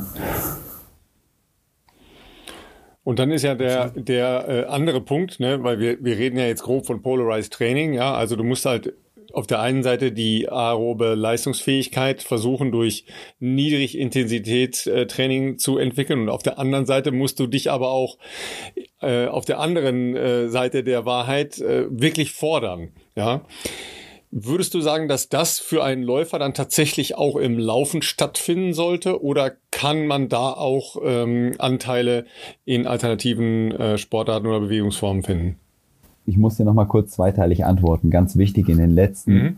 zwölf ja. Wochen vor einem Marathon ist, glaube ich, egal wie dieses Polarized Training, von dem du gerade gesprochen hast, nicht die zielführende Variante. Also um da ganz klar zu sein, um hier einfach auch theoretisch, weil wenn man sich nur polarisiertes Training anschaut, ist das sicherlich ein schönes Potenzialentwicklungstraining, aber gerade wenn man auf den Marathon geht, ist das nicht das Mittel der Wahl in meinen Augen, ja, ähm, weil, weil man eine Ökonomisierung herstellen möchte und da darf man ein kleines Fragezeichen dran machen, wenn man es nicht voll im Profibereich durchzieht. Also deswegen würde ich hier auch, um jetzt nicht irgendwie in irgendwelche Untiefen reinzuschlittern, ähm, das gerne einmal nur anmerken. Ähm, so und jetzt darauf zurückkommen, jetzt muss ich kurz nachdenken. Ähm, du hast gefragt, welche Intensität, Intensitäten ja. ähm, genau dort mhm. umzusetzen mhm. sind. Und ja, natürlich ist es so, dass du jetzt mal ein schönes Beispiel, du möchtest in so einem Sweet Spot Bereich unterwegs sein. Ja, ich, ich spreche bewusst nicht von Schwelle, weil es diese Schwellen nach der deutschen Trainingslehre nicht gibt. Ähm, also wenn du in so einem Sweet Spot Bereich unterwegs sein möchtest, der sich sag ich mal, knapp über deinem späteren Renntempo befindet, ist das eben auch der Bereich, der relativ viel Impact hat. So, und jetzt hast du die Möglichkeit eben ja. durch Nike 4% und ähnliche Schuhe, der eben nachgezogen sind, schon auch teilweise mehr Volumina abzukönnen von den Waden. Aber de dennoch ist es auch so, wir wissen, dass natürlich diese Time under Pressure zählt, ja. Und da glaube ich schon, dass es, davon bin ich überzeugt, dass es möglich ist, genau diese Zeit unter Druck eben in anderen Sportarten herzustellen. Und dass das genauso effektiv ähm, eben genau das Herz-Kreislauf-System trainiert, ja. Und die Beine müssen ja sozusagen nur am Tag X einmal diese 42 Kilometer Impact abkriegen, ja, können. Also das heißt, es geht einmal darum, eine Muskulatur vorzubereiten, dass sie diese Schläge ab kann, ja, an Tag X. und auf der anderen Seite ein metabolisches Profil zu schaffen, was unter Hinzunahme von, also Carboloading, dann entsprechender Wettkampfverpflegung und äh, Zuführen eben diese zwei Stunden 30 beispielsweise super gut durchhält. Ja, und das ist ein, also es wird immer eine Mix-Energiebereitstellung aus Fetten und Kohlenhydraten eben sein und da musst du eben gucken, dass du da möglichst viel reinkriegst und da ist es eben, schönes Beispiel, da willst du halt manchmal 90 Minuten Last herkriegen und wenn du 90 Minuten Last beim Laufen in einem Tempobereich von 3,30, da geht halt schon die Post ab, ja. Ähm, und da, da, das darf man sicherlich dann überlegen, wie man das eben ins Training einbaut. Und ich glaube, das lässt sich sehr, sehr gut auf dem Rad trainieren oder beim Laufen auch als längere Berganläufe, um da mal reinzukommen, um in diesen Energiebereich reinzukommen und so weiter. Ja. Also Philipp, äh, Philipp P., da hast du ja auch ähm, andere und ganz neue Erfahrungen mit dir und deinem Körper gemacht in den letzten zweieinhalb Jahren, ähm, weil du in anderen Bereichen dich bewegt hast, als du das vorher gemacht hast, ne? was die Impact-Sachen angeht. Ja, auf jeden Fall. Tatsächlich ist bei Renato so gewesen im Vergleich zu dem, was ich vielleicht vorher gemacht habe in Regensburg, ähm, dass er, das ist natürlich auch nicht, dass er sagt, er hat jetzt irgendwie, keine Ahnung, wahrscheinlich gibt es den goldenen Weg sowieso nicht in der Trainingslehre, aber bei ihm ist es schon so, dass wenn wir Longruns machen, also die Frequenz von Longruns war viel weniger, glaube ich, oder ja doch, ist schon deutlich weniger geworden, als es vielleicht früher der Fall war zunächst. Und wenn, dann waren die schon meistens relativ spezifisch mit irgendwelchen Programmen versehen, sage ich jetzt mal. Also so dieses, wir gehen jetzt mal irgendwie 30, 40 Kilometer laufen. Einfach so ist weniger geworden. Oft waren das dann in Verbindung, du gehst, keine Ahnung, 5 Kilometer einlaufen, machst dann 7 mal 3-1, also 3 Kilometer in knapp schneller als äh, Marathon-Wettkampftempo äh, mit einem Kilometer jetzt auch nicht easy, aber so ja, mittleres Tempo 3,40, 4 Minuten. 4 Minuten ist eher easy dann. Und dann läufst du noch ein paar Kilometer aus und dann hast du ja schon 7 mal 3,1, ähm, sind wir schon mal bei 28 Kilometer, 33 Kilometer plus vielleicht noch 2, 3 Cooldown, dann bist du schon bei 35 Kilometer und äh, in der Regel ist zumindest für den Workout-Part tatsächlich da auch schon heftiger Gesamtschnitt, der dann auch dabei rauskommt, was schon relativ wettkampfnah ist. Ähm, warum auch immer ist Renato kein großer Fan mehr davon. Ähm, ich glaube, das hat aber auch mit dem Alter zu tun. Das ist, glaube ich, jetzt bei mir so natürlich mit äh, fast 35, ähm, der das jetzt vielleicht schon über eine lange Zeit macht, auch so, dass er sagt natürlich, okay, zum Beginn von der Vorbereitung machst du das zwei, dreimal, dass du vielleicht die, die Muskulatur, der Muskelsehnapparat wieder gewohnt ist, irgendwie 40 Kilometer zu laufen, weil ich das jetzt auch nicht jede Woche irgendwie mache. Aber ansonsten ist es dann, wenn ein Longrun mal irgendwo drin steht, und das ist wie gesagt nicht jede Woche der Fall, das meistens mit irgendwie speziellen Aufgaben verbunden. Und ähm, weil er halt sagt, bei euch das Haus normalerweise grundmäßig steht schon einigermaßen. Ihr müsst jetzt nicht bei, bei keine Ahnung, wo wieder anfangen. Ähm, und dementsprechend ist das jetzt vielleicht ein bisschen anders, als das früher der Fall war. Ähm, was ich auch bei Nein, da macht eigentlich auch keinen Unterschied bei Männern und Frauen, muss ich sagen. Wenn ich sehe, was zum Beispiel, äh, wir haben ja im Frühjahr drüber gesprochen, als ich in Kenia war, was eine Lorna Salpeter trainiert und das auch noch in der Höhe. Klar, die ist irgendwann mal sicherlich in Kenia geboren, lebt es aber natürlich, äh, wenn sie nicht im Trainingslager ist, schwerpunktmäßig in Israel. Ähm, das ist schon krank einfach auch. Also die ist schon einfach brutal stark. Okay, die ist auch ein Marathon in 2 Stunden 17 schon gelaufen, aber ähm, das siehst du natürlich auch, was, äh, was das dann irgendwie bewirkt. Aber ja, die macht halt auch in der Höhe ähm, für sie natürlich, was ist 220? 220er Tempo ist 320 auf den Kilometer und die macht halt auf 2,2, wenn wir ein bisschen runterfahren von I10, äh, macht die halt irgendwie 40 Kilometer Longruns ähm, in 3,30, 3,40. Also das ist schon, schon crazy. Ja, der andere ich glaube, Philipp überlegt, überlegt gerade, wie er das jetzt sortieren soll. nein, ja, nein, ich, bin, ich bin jetzt auch sehr gespannt, weil ich äh, gehört habe, dass tatsächlich bei dir oft der Ansatz ja ist, Philipp, glaube ich, dass äh, Longruns ähm, kommen gar nicht so häufig, zumindest bei deinen Triathleten vor, oder auch? Also Ne, ich, ich schaue mir an, was ich brauche, um das herzustellen, was, was genau. um, damit die Energie für den Tag dann zum Beispiel funktioniert. So. Ja. Und ich kann euch jetzt sagen, dass Laura halt eben beispielsweise, also jetzt, du, du sprichst jetzt so locker von 35 Kilometern, ja, aber du kannst ja auch einfach mal überschlagen, wenn du vierer Schnitt läufst, läufst du halt einfach schön 15 pro Stunde, ja, da, da bist, bist ja. du halt einfach nach zweieinhalb Stunden auch easy wieder zu Hause, ja. Und zwei, ja. zweieinhalb kann ich sagen, dass das Laura in den letzten fünf, sechs Jahren auf keinen Fall gelaufen ist. Zwei Stunden war bei uns komplett der Deckel drin ähm, für, für das, ähm, was du brauchst zum, beim Laufen. Ähm, weil im Prinzip auch in Energiebereitstellung nichts mehr anders funktioniert. Was dann noch dabei ist in meinen Augen, ist eben, dass du die, wir, wir trainieren ja sehr häufig aufeinanderfolgende Tage, ja. Also wenn du, und ja. deswegen ist es in meinen Augen ultra relevant, dass du solche Läufe, ja, also ich behaupte jetzt einfach, dass du auch bei vier Minuten wirst du schon einen relativ ordentlichen Anteil an Kohlenhydraten äh, verstoffwechseln, ja. Und wenn du dann länger als anderthalb Stunden läufst und es nicht entsprechend zuführst, dann hat der Körper einfach ein sehr, sehr langes Fenster, bis er das wieder erholt hat. Und da ist die Theorie in meinen Augen auch glasklar. Und ähm, das, das, lässt sich, das lässt sich rechnen, wie viel, wie viel dein Körper speichern kann, wenn er voll erholt ist. Jetzt gehen wir von aus, wir haben hier Trainingstage, an denen wir, ja, sage ich mal, zwischen drei und sechs Stunden Sport machen. Ja, wenn du da nicht gut nachfüllst, ja, regelmäßig, ähm, dann hast du eben die Schwierigkeiten. Ich würde bei Läufern eben ganz häufig sagen, ja, lauf doch morgens und geh mittags noch eine Runde aufs Rad oder ähm, überleg dir Dinge, wie du halt diesen Impact runterkriegst, dass deine Muskeln, dass du eben auch nicht in so eine Dauermüdigkeit kommst, sondern das, was du ja. trainierst, musst du regenerieren können, damit du eine höhere Entwicklung hast. Und ähm, ja, da, da darf ich, da darf man, glaube ich, halt auch sehr, also messen und genau hinschauen. Und ich hab, hatte vorhin noch als Ergänzung halt eigentlich das Laufpowermeter, ist gerade mit dem Stride einfach ein super geiles Instrument da draußen unterwegs, was jedem nochmal, also wenn er einen welligen Dauerlauf macht, einfach im Prinzip hilft einzuschätzen, was er denn da jetzt gerade gemacht hat beim, beim Rad ist es ja ganz simpel. Ich kann die Kilojoule nachrechnen, ja, was an Energie da draußen, was da rausgegangen ist, ja. Und wenn, wenn du, wenn du da drin bist, dann kannst du das auch eben abschätzen. Und klar, wir, wir bewegen uns im Profisport in den Grenz, Grenzbereich. Also ist jetzt ja auch kein Geheimnis, Laura war auch schon mal verletzt, ja.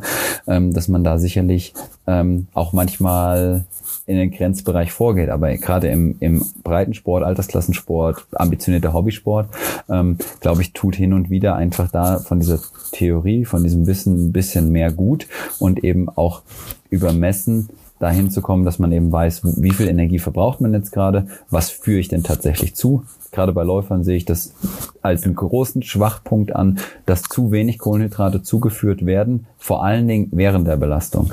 Also dass, mhm. ähm, dass du es schaffst, dieses klassische Train Your Gut oder also Verstoffwechslung davon während Läufen. Ähm, ja, und, und daraus entsteht dann eben das Laufen. Und was ich noch gerne bei, lang, äh, bei langen Läufen ergänzen würde, ist natürlich, dass du, also Tempowechsel ist eine absolute Waffe, um jemanden zu ökonomisieren, ja solltest dann halt wissen, wie langsam du laufen musst. Ja, also wo quasi deine maximale Laktatelimination liegt, ja, um ähm, dahin zu kommen, dass diese Läufe sich auch eben, dass es eine Weiterentwicklung ist und dass du das eben, und das mache ich eben, dass ich häufiger mit dem Laktatgerät auch mal bei einem Lauf dabei bin und dann halt zum Ende der Erholungsphase steche, ja, und dann eben äh, auch am Ende beispielsweise in der Lastphase und wenn du dann nach einer Laktatbildungsrate oder eben spirometrische Daten hast, dann kannst du den Athleten da eben sehr, sehr genau steuern und auch eben gucken, wo ist jemand unterwegs und was kannst du jemandem zutrauen dabei. Also so entsteht dann natürlich im Profibereich ein schönes Bild, um da eben, ich sage mal, zu treffen. Es geht ja um eine Passung des Planes auf dein Ziel. Ja? Und dann hast ja. du halt auch eine gute Weiterentwicklungskurve. So.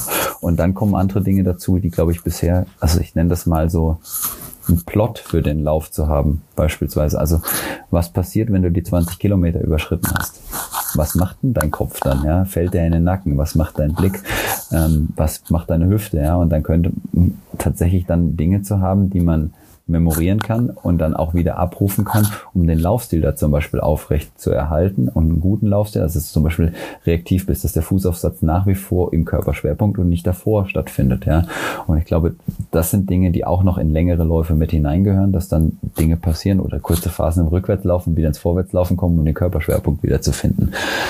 Und, und, und, und, und, was man da eben einbauen kann. Oder Abläufe nach 40, 60, 80 Minuten, ja, so dass du das, dass du deinen Trott auflöst. Mag kein Läufer gerne, ja, aber dann zum Beispiel fühlt sich eklig an, aber wenn du dann wieder im Laufen bist, hast du besser. genau bist du wieder besser drin. So und ähm, das, das sind so Dinge, glaube ich, wenn du sie konsequent durchziehst, genauso wie ein Trittfrequenzspiel beim Radfahren oder ähm, so alaktazide Sprints, dass du halt äh, genau das hast und zyklische Bewegungen führen nur mal dazu, dass nach und nach die Ansteuerung eben auch ein bisschen flöten geht. Das wäre jetzt so wieder Ü30, ja, ähm, Thema, dass du, dass du eben gut daran tust, dass du eben an deiner Maximalgeschwindigkeit immer arbeitest, ja, und auch an der, wie, wie an der maximalen Sauerstoffaufnahme und so weiter, weil alle, alle Langdistanzleistungen immer äh, eben ein Teiler dessen sind, was du maximal kannst. Also wenn du halt in der Spitze nicht 2,45 Kilometer rennen kannst, dann wird es halt auch einfach schwer, 10.000 Meter im Dreierschnitt zu laufen.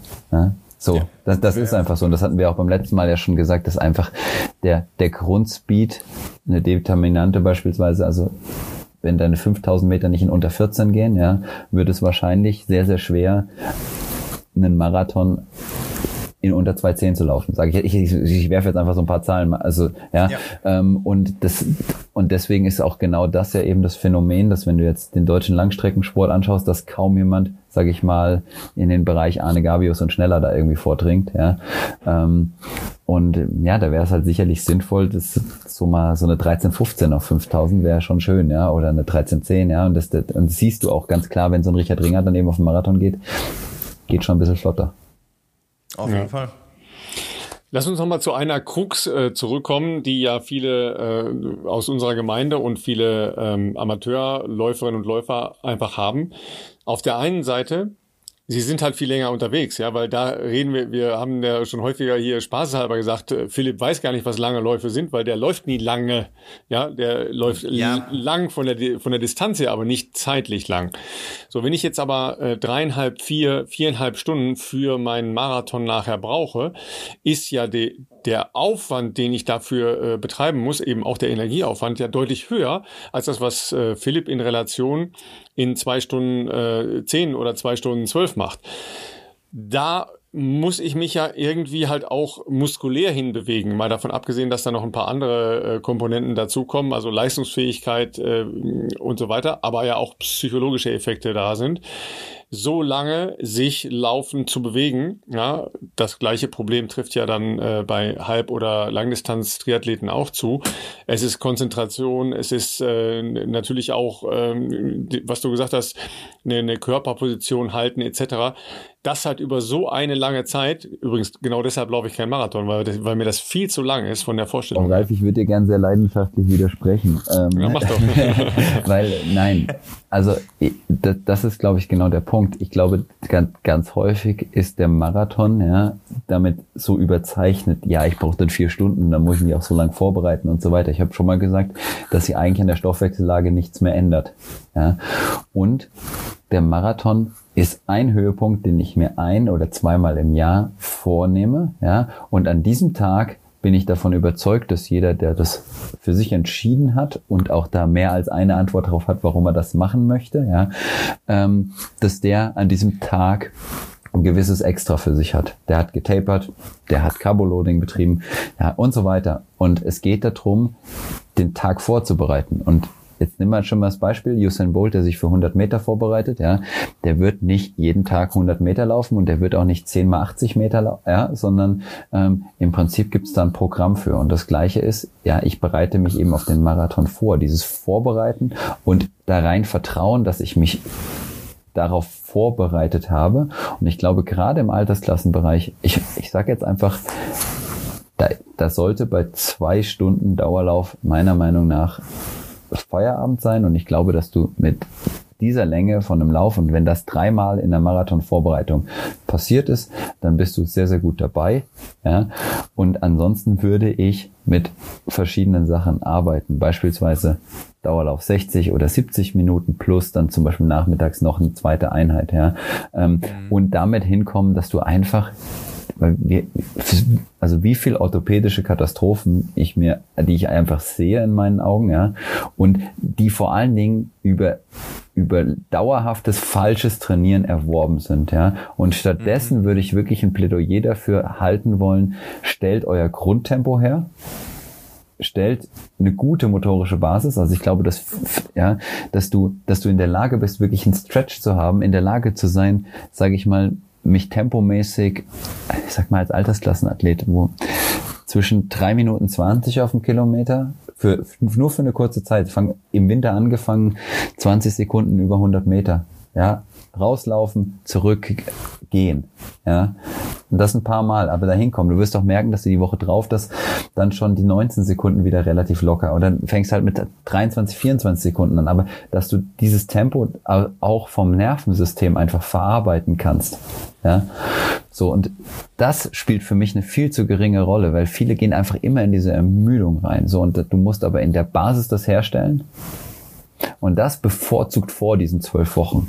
Ja, und dann können diese zwölf Wochen im Sinne einer Ökonomisierung eben dann mit solchen Tempowechseln, wie der Philipp ihn schön angesprochen hat, 1, 1, 2, 1, 3, 1, da, da gibt's hunderte Spielvariablen und da muss man einfach das finden, was für gut ist und jeder Trainer hat da seine Lieblingssets, ja, ähm, aber das hat nichts mit Philosophie zu tun, das hat dann häufig mit Erfahrungswerten und den brauche ich da so lang drin oder den brauche ich da so lang drin äh, zu tun, aber dass, dass eine Basis da ist, ein Speed Range, sage ich jetzt mal zwischen 3,20 und eben 7 Minuten 30, ja, dass ich, wenn ich auch wirklich langsam laufe, ähm, ja, wirklich mit kleinen Schritten, ganz, ganz locker, so wie, wie wenn Cristiano Ronaldo gerade halt gelb-rot gesehen hat, wie er zur Seitenauslinie läuft, ja. Ähm, den kann er Achterschnitt laufen. Ähm, ja, also so, so in dem Style halt ähm, auch langsam laufen zu können, ja. Ähm, und das aufzubauen, aber und da würde auch keiner dran zweifeln, dass der auch wenn er sofort will wieder richtig lossprinten kann. So und das halt herzustellen und ja und wenn wenn du das hergestellt hast, hast du eben mehr als nur das Fundament. Da steht schon der halbe erste Stock für deinen Marathon.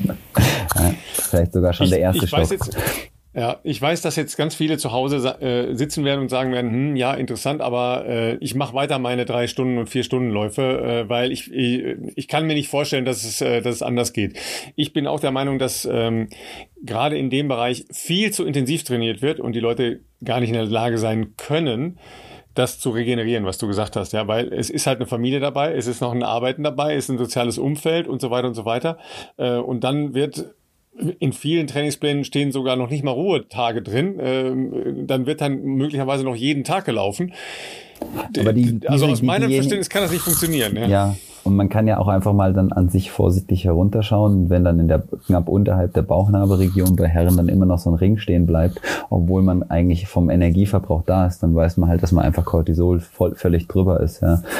Ähm, und da, dann ist es halt ein Stressproblem und kein Ausdauerproblem. Und Stress limitiert definitiv die Leistung. So, und da, glaube ich, sind wir eher, dass wir halt viel zu viel Stress im System haben. Ja. Also Stress, Stress durch, ähm, durch Training. Auch. Also ich, ich ja. sag mal, ne, ne, ne, das Gesamtpaket. Genau. Also eigentlich ist es am krassesten, also lockeres Ausdauertraining hat ja auch wirklich die Funktion, dass Stressabbau da ist, ja. Und wenn ich halt immer zu schnell laufe, kumuliere ich Stress, ja. Und auch wenn mir das nicht so vorkommt, ist, also Stress kann da beginnen, dass der Körper, wenn du zum Beispiel kein Frühstück hast, geht es los damit, dass der Körper Stress hat, weil er mehr Cortisol ausschütten muss, weil er für die Energiebereitstellung am Morgen da eben ein Stresshormon ausschütten muss. Ja, so. Und wenn ich dann zum Beispiel zum Mittagessen nur einen Salat esse und dann nochmal vier Stunden arbeite und eigentlich schon drunter bin und dann rausgehe und laufe und aber auch noch einen Tacken zu schnell laufe, habe ich das quasi den ganzen Tag, ja. Und dann, also solche Beispiele einfach. Das ist Stress, ja. Und dann äh, andere, andere Dinge psychischer Stress. Also zum Beispiel, also in meinem Fall jetzt gerade kann ich sagen, was mich wirklich stresst, ist viele Aufgaben gleichzeitig zu haben. Das habe ich einfach immer wieder. Ja. Und ich merke, dass mich das Kapazität kostet. Und das geht so weit, dass ich merke, dass mein Nervensystem eng zieht. Und wenn ich damit dann rausgehe und schnell laufe, dann macht's wie Penguin-Muskelfaserriss in meiner Wade. Ja, das ist aber kein Muskelfaserriss, sondern es ist einfach so, dass der Muskel, also mein Nervensystem derartig zuzieht. Ja, wenn ich dann noch was habe, was ich wirklich irgendwie mental weiter bewege, ich habe mich über irgendwas tierisch aufgeregt oder ja, was auch immer. Und und das ist dann so, dass genau das kumulierter Stress ist. Ja? Und ähm, das ist schwierig. Und dann das auch mit sich spielen zu können. Ja? Und deswegen sage ich, man lernt sich dabei ja auch selber kennen und dann auch zu wissen, was funktioniert in dem Moment. Und sag mal, als Trainer kann man da ja eben nur helfen, damit eben umzugehen, ja, und das, das zu erkennen und ein Angebot zu machen, probier's doch mal anders. Ja, und ähm, ich, ich habe das immer wieder, das, das Thema, ähm, dass, dass Athleten sagen, okay, wie soll das denn gehen? Ja? Und wenn die das, wenn das einmal bei Athleten passiert ist, dass die das verstanden haben, dass wenn gewisse Sachen im Körper, Prozesse hergestellt sind, dann macht das Peng. Also bei Laura war es vor der ersten Langdistanz ist Laura in dem Jahr war ihre längste Radausfahrt 126 Kilometer vorher, vor dem Ironman. Ja, und da hat sie gesagt, wie soll das denn gehen? Ja, und die hat ein schnellstes Ironman-Debüt aller Zeiten gemacht. Oder bei Sebastian hatte ich auch so ein, so ein Ereignis, als ich den angefangen habe zu trainieren, Sebastian Kienle, ähm, mhm. war das unsere Vorbereitung auf die 73 WM in Nizza. Und da ist er eine 1.09 gelaufen, ja, ähm, was im Triathlon echt eine flotte Zeit ist. Und es entwickelt sich zwar immer weiter, ja, aber das war, eine, ist, ist er hinten raus eine 1.09 gelaufen für sich. Und wir hatten in dem Jahr einen Wochenschnitt, glaube ich, von 38 oder so, ja. Also das ist nicht viel, ja, ähm, um dahin zu kommen. Wir haben dann erst quasi für Hawaii noch mal ein bisschen aufgedreht, ja, mit den Kilometern. Aber in dem Moment war es so, dass es, glaube ich, für ihn dann klar war, okay, das, das System kann so funktionieren. Ja. Und klar ist auch, dass ich beim Sebastian natürlich jetzt auf eine jahrelange Leistungssportkarriere zurückgreife, ja, und da eben natürlich eine andere, aber das war das, was er in dem, in dem Zeitpunkt eben regenerieren konnte, zu schwimmen und zu Radfahren. Ja. Und er war aber motorisch top, weil wir ohne Ende Frequenzaufgaben halt eben gemacht haben. Und deswegen konnte er hinterher diese, ähm, ja, sag ich mal, diese motorische Aufgabe, so schnell zu laufen für eine 109 eben lösen für sich. Also im Prinzip. Du hast natürlich, ja, mhm. ich habe da noch eine anschließende Lauffrage, weil das klingt jetzt vielleicht für manche zu Hause denken sich, boah, wie, so, mit so wenig, in Anführungszeichen, Laufkilometern so schnell zu laufen, das ist ja irre. Ähm, klar, natürlich, wir reden natürlich auch von einem, äh, auf jeden Fall, von einem Talent, logischerweise, und jemand, der natürlich auch in, hast du ja vorher gesagt, man kann ja Ausdauer über äh, andere Sportarten logischerweise auch sehr stark generieren. Nichtsdestotrotz, hast du so einen, ich meine, natürlich, wir haben vorher drüber gesprochen, du gehst mit einem total individualisierten äh, Approach an den jeweiligen Athleten, die jeweilige Athletin, aber hättest du, wenn du sagst, so Trainingsverteilung, Radkilometer, Schwimmkilometer, Laufkilometer, kann man wahrscheinlich gar nicht sagen, was so ein, ähm, wie soll ich sagen, was so ein Musterding wäre, wo du sagst, das äh, ist eine üblicherweise ganz gute Verteilung oder sowas. Kennst du zum Beispiel jetzt eine andere Frage, macht irgendjemand, der Langdistanztrainer macht, rennt da jemand über 100 Kilometer die Woche? Laienfrage von mir, ist das normal oder ist das too much? Weil ich weiß ja, dass trotzdem auf dem Rad ja auch noch viel gemacht werden muss, das ist auch sehr zeitintensiv äh, und Schwimmen ja natürlich auch noch also Punkt eins, ich glaube, Pauschalaussagen dazu verbieten sich. Ja. Ähm. Und die andere Sache ist natürlich klar, du kannst doch mal die Radkilometer richtig runternehmen und eine saubere 120 Kilometer Woche laufen. Das will ich, wenn, wenn der Athlet das kann, ja. Und da, das ist natürlich auch super cool. Ja. Ähm, und da freue ich mich auch sofort drüber. Und dann kommt es natürlich auf den Athletentypen an. Wenn du einen Athleten hast, der 65, ja, ich habe vorhin von Patrick gesprochen, ja, der kann natürlich auch, ich, ich glaube, ich glaube ich glaub zu wissen, dass Patrick jetzt nicht mega viel rennt, ja, äh, und sich wahrscheinlich eher zwischen 50 und 90 Kilometer in der Woche mal bewegt, ja. Ähm, aber es, es geht halt um Qualität im Training bei den Sachen, ja. Und klar, wenn du halt, ich sag mal, den Energieverbrauch runterfährst, weil du halt beispielsweise eben auch beim Rad nicht in, also wenn jetzt nicht über Kilometer sprichst, sondern eben über verbrannte Kilojoule oder es gibt, du kannst über einen Trainingsstress-Score sprechen oder du kannst, also einfach verbrauchte Energie während der Woche, ja, und dann kann man eben auch berechtigt mal die Radkilometer runternehmen, Schwimmkilometer oder Schwimmmeter runter und dann eben beim äh, beim Laufen nach oben gehen, ja. Und die Gefahr ist ja immer nur, wenn du halt alles auf einmal nach oben nimmst und du dann nicht nachkommst, so und deswegen, ja, und das, das ist eigentlich der Punkt. Deswegen würde ich sagen, das, das ist wie so eine wie eine Wellenbewegung. Ja. Also mir äh, kommt es ja so vor, also auch aus, aus eigener Wahrnehmung, äh, dass es ja ganz schön ist, dass man das Radfahren hat. Ja, das äh, möchte Philipp P. aus R nicht so gerne hören, ja? weil er de, diesem wunderbaren Sport noch nicht so viel abgewinnen kann. Ähm, weil man dann die Basis natürlich äh, viel äh, orthopädisch schonender auf das Rad verlegen kann, ja, und ähm, mehr Grundlage dort schaffen kann, als man beim Laufen regenerieren könnte, als Normalsterblicher, also nicht Profiathlet oder Athletin. Dann, dann würde ich aber gerne auch noch nach Regensburg rufen, dass es eben halt, also das Radfahren ist schön, ja, aber es ist halt auch eine sitzende Tätigkeit sozusagen, ja. ähm, und es führt halt auch zu gewissen, ja, zu gewissen Mustern. Also ich, wenn es die Möglichkeit gibt, langlaufen zu gehen, wenn es die Möglichkeit gibt, skaten zu gehen, wenn es die Möglichkeit, also Vielfalt in der Ausdauerbelastung, ja, oder auch nicht aufs, Renn, nicht aufs Rennrad, sondern aufs Mountainbike. Also zum Beispiel haben wir jetzt hier bei Lauras Trainingsausstattung ist ein Mountainbike Fully und ein Zeitverrat, was wir hier dabei haben, ja. Ähm, okay. Und äh, weil du einen Hüftwinkel halt einfach aufkriegst, ja. Und du kannst mhm. halt hier, wenn du halt super intensive Sachen fahren willst, sag ich mal, ja, ähm, dann kannst du halt A, hier dem Verkehr ausweichen und B, hast du einfach mal einen ganz anderen Hüftwinkel als auf dem Zeitverrat und du kriegst dann halt deutlich mehr Aktivation auf dem Gluteus, wenn du halt auch ein bisschen hinterm Tretlager sitzt und das gleiche, klassisch langlaufen, skaten, ähm, Inline-Skaten, Rudern. Rudern ist, finde ich, völlig unterschätzt. Ich weiß, dass es hart ist, länger als eine halbe Stunde auf dem Ruderergo zu äh, gehen, ja, aber das ist also wirklich ein Knaller von, von dem, was du als Trainingseffekt dort machen kannst, ja. Ähm, und so weiter. Also vor, auch von der Haltung, ja, weil du halt natürlich auch mit dieses Rücklehnen und Ziehen ähm, eigentlich eine, eine schöne andere Ausdauerlast hast. Ja? Also deswegen ist eben nicht nur das Rad äh, eine Option und gerade auf dem Ruderergo kannst du dir Watt anzeigen lassen, kannst Kilo, also äh, Minuten pro 500 Meter ist es da die die Einheit, die fast immer dort ist. Ähm, und damit kommst du dahin, ja. Und, und die, also im Prinzip den Horizont weiten, verschiedene andere Dinge machen.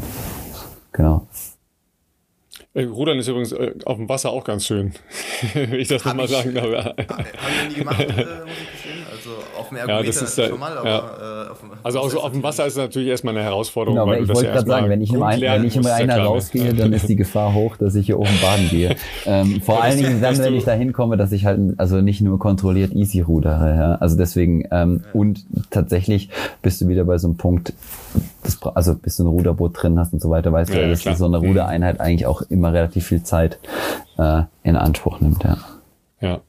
Sag mal, wo du schon äh, bei St. Moritz etc. pp. bist, ähm, ab wann würdest du sagen, ist es denn überhaupt sinnhaft, ähm, über Höhentrainings nachzudenken? Äh, und ähm, ab wann würdest du sagen, macht man das auch zu einer ähm, Höhenkette respektive zu einem äh, dauerhaften Trainingsinstrument? ich würde sagen, jeder, der international im Ausdauersport mitstinken möchte, mhm. ähm, der kommt um die Auseinandersetzung mit dem Thema Höhe nicht drumrum. Punkt. Punkt. Ja, also, ja, glaube ich auch. Ja. Und du, und du. Würdest ja, du, ja, würdest du sagen, also ähm, wenn jetzt jemand sagt, äh, der jetzt nicht Profi ist, aber der äh, ambitionierter ähm, Amateur ist und äh, sagt, ich habe zwar noch keine Erfahrung mit Höhentraining gemacht, würdest du es uneingeschränkt empfehlen oder sagst du, gewisse Beschäftigung mit der Materie, Vorkenntnisse und so weiter sind sinnvoll? Und dann ist ja auch die Frage, macht das für eine Woche oder zehn Tage Sinn? Ähm, weil natürlich viele ja wahrscheinlich jetzt nicht länger oder so wahnsinnig viel länger Urlaub nehmen können, dass sie sich da vier Wochen aufhalten. Dann wird jetzt auch nicht jeder wahrscheinlich ein Freelancer sein, der sich sowas überlegt. Ähm, das war jetzt eine Anspielung auf meinen Tagesablauf. Ich habe das verstanden.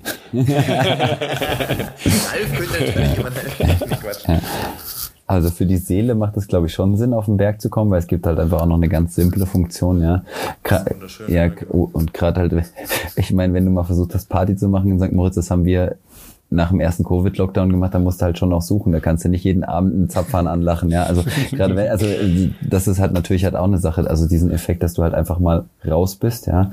Und ja, ähm, ja ich das einfach einfach der Fokus aufs Wesentliche auf dem Training. So, das das finde ich darf man eben bei der Höhe auch noch mitnehmen, bei allen anderen an, äh, anderen Ansätzen. So, wenn du in die Theorie schaust, dann ist es ganz klar, dass eine Woche oder zehn Tage schlichtweg zu wenig sind. So. Und wenn du anschaust, wir, wir versuchen natürlich Zeiten der Höhe zu kumulieren. Ich glaube, ich kam letztes Jahr bei Laura auf knapp über drei Monate hier oben.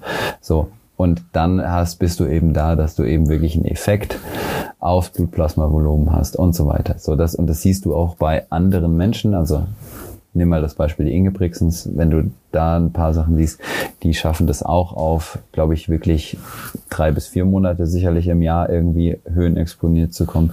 Dann die anderen Jungs aus Norwegen, die jetzt im Triathlon gerade aufmischen, ja, die sind auch sehr konsequent über sehr lange Zeiten eben da unterwegs. Ähm, und das, kann, das kannst du eigentlich sehr gut fortspinnen ne? in diesen Ausdauerdisziplinen, wer das macht. Und das siehst du auch bei denjenigen, die jetzt wirklich in Mehrtagesrundfahrten im Rad wirklich mitspielen. Äh, bei denen ist es auch ein elementarer Bestandteil, das zum Beispiel im Winter in der Sierra aufzubauen und dann eben nach und nach über Livigno und so weiter das eben zu machen. Ähm, ich glaube, dass der Aufwand für jemanden, der normal mit 28 Tagen Urlaub geht, ähm, nicht sinnvoll ist ja, ähm, und dass das ein Profi-Werkzeug ist. Dennoch kann ich einfach sagen, dass die Destination, die es jetzt hier gerade eben gibt, wenn du darüber nachdenkst, ähm, ja, eben St. Moritz, dann eben Val d'Isère-Tenier, ähm, Livigno, dann Fort es, es gibt einfach, es sind super schöne Orte. Ich würde jetzt die Sierra da ein bisschen rausnehmen, ja.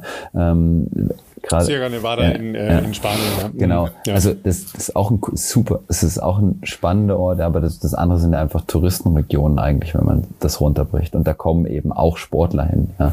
Und das, du kannst da einfach eine sehr schöne Zeit haben.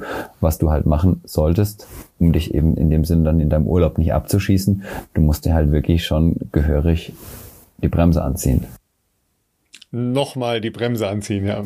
Das ist ernst gemeint, ja? Oh. ja, ja, ja es, ist nicht, es ist nicht laufen wie vollkommen unten, klar, ja, ja, vollkommen ist, klar. Man lässt sich wahrscheinlich dann von der Kulisse, von vielleicht auch äh, irgendwelchen bekannten Athleten, die man dann natürlich auch ständig trifft, vielleicht auch verleiten vor lauter Euphorie, wahrscheinlich zu sagen, ja, jetzt bin ich hier und ich möchte das, das Maximum aus meiner Zeit hier auch rausholen und, äh, und das ist natürlich ein bisschen der falsche Ansatz auf jeden Fall und ist ja dann auch äh, wirklich gefährlich, dass man sich da relativ schnell auch abschießen kann in der Höhe. Da gibt es auch im Profibereich durchaus Kollegen äh, und Kolleginnen, die ich da. Hast du das schon mal erlebt, Philipp, äh, Philippe? Ich Gott sei Dank selber noch nicht, aber schon auch aus nächster Nähe beobachtet. Also da gibt es natürlich auch immer wieder Beispiele, äh, wie soll ich sagen, das ist äh, mit Ankündigung fast äh, abzusehen gewesen. Und äh, da gibt's, also ja, das ist halt nicht gut. Ja, das, Aber da, da kommst du auch aus der Höhe nicht mehr raus. Genau, und dann halt auch nochmal davon einen Schritt zurück. Es ist halt auch echt schwer, saubere Diagnostik vorher zu machen. Wer ist ja. Höhenresponder oder Non-Responder mhm, und da, da braucht es auch Erfahrungswerte und du kannst es über eine Sportlerbiografie eben aufbauen und man kann eben auch sagen, dass Leute, die Anfang ihrer Zwanziger sind und eben noch, also entweder brauchst du so absolute super High Potentials, die, sage ich jetzt mal, nimmer Ingebrigtsen und die anderen Norweger, äh, die, die halt wirklich ähm, sehr, sehr viel mitbringen und dann eben aber auch entsprechend diszipliniert geführt werden. Gerade mit jungen Athleten, da musst du wirklich richtig drauf schauen. Das kann sein, dass eben auch Leute von mir dann hier oben leider nicht an den Berg dürfen beim Rad, ja, weil dann schon die Leistung zu hoch geht. Und die ja, die, die, die verstoffwechseln sich im besten Sinne des Wortes selbst, ja. Ähm, ja, es, ist, es ist ernst, weil die können gar nicht so viel aufnehmen, ja. Und ähm, deswegen, es ist ein Profitool, es ist im Profisport meiner Meinung nach nicht zu ersetzen und es ist im Altersklassensport ist glaube ich einfach wirklich so, dass man sagt, das ist für die Seele und es tut mir gut und ich mache das gerne und also aus Liebe zum Sport wäre bei mir sowas, ja, wenn ich mir jetzt gerade Winter Skilanglaufen oder Skibergsteigen sind jetzt Dinge, die für mich halt viel ausmachen, ja. Und ja, das ist natürlich, jetzt sprechen nehmen wir einfach mal mich als Altersklassensportler, ja, der, der auch einfach leidenschaftlich, leidenschaftlich gerne Sport macht, ja. Ähm, ich genieße es einfach hier zu sein und das, das lässt mich dann auch runterkommen. Das ist egal ob an, an welche schönen Ort ich gehe. Ja. Ähm, aber mit der Höhe darf es einfach, muss man ein bisschen vorsichtig sein. Und ich merke das, wenn ich dann, wenn ich eine Hochtourenwoche mit Freunden gemacht habe, ähm, dass es eben auch, was das energetisch bedeutet. Ja. Eine andere Problematik, die äh, ja gerne in den ambitionierten äh, Breitensportbereich reinschwappt, ist, dass eben äh, bestimmte einzelne Trainingselemente aus dem Profibereich äh, droppen, ja, und dann gerne ausprobiert werden, ja, weil äh, das hat ja die Norweger auch schnell gemacht, ja, oder das macht die Laura Philipp. Ähm, wie gehst du mit deinen Athleten um, wenn die sagen, ähm, was machen eigentlich die Norweger so oder was machen die amerikanischen ähm, Langstreckler hier so? Also einmal sprechen wir immer über Trainingssequenzen mhm. und ich verschließe mich gegenüber keinem Einfluss, der da irgendwie mit hinzukommt.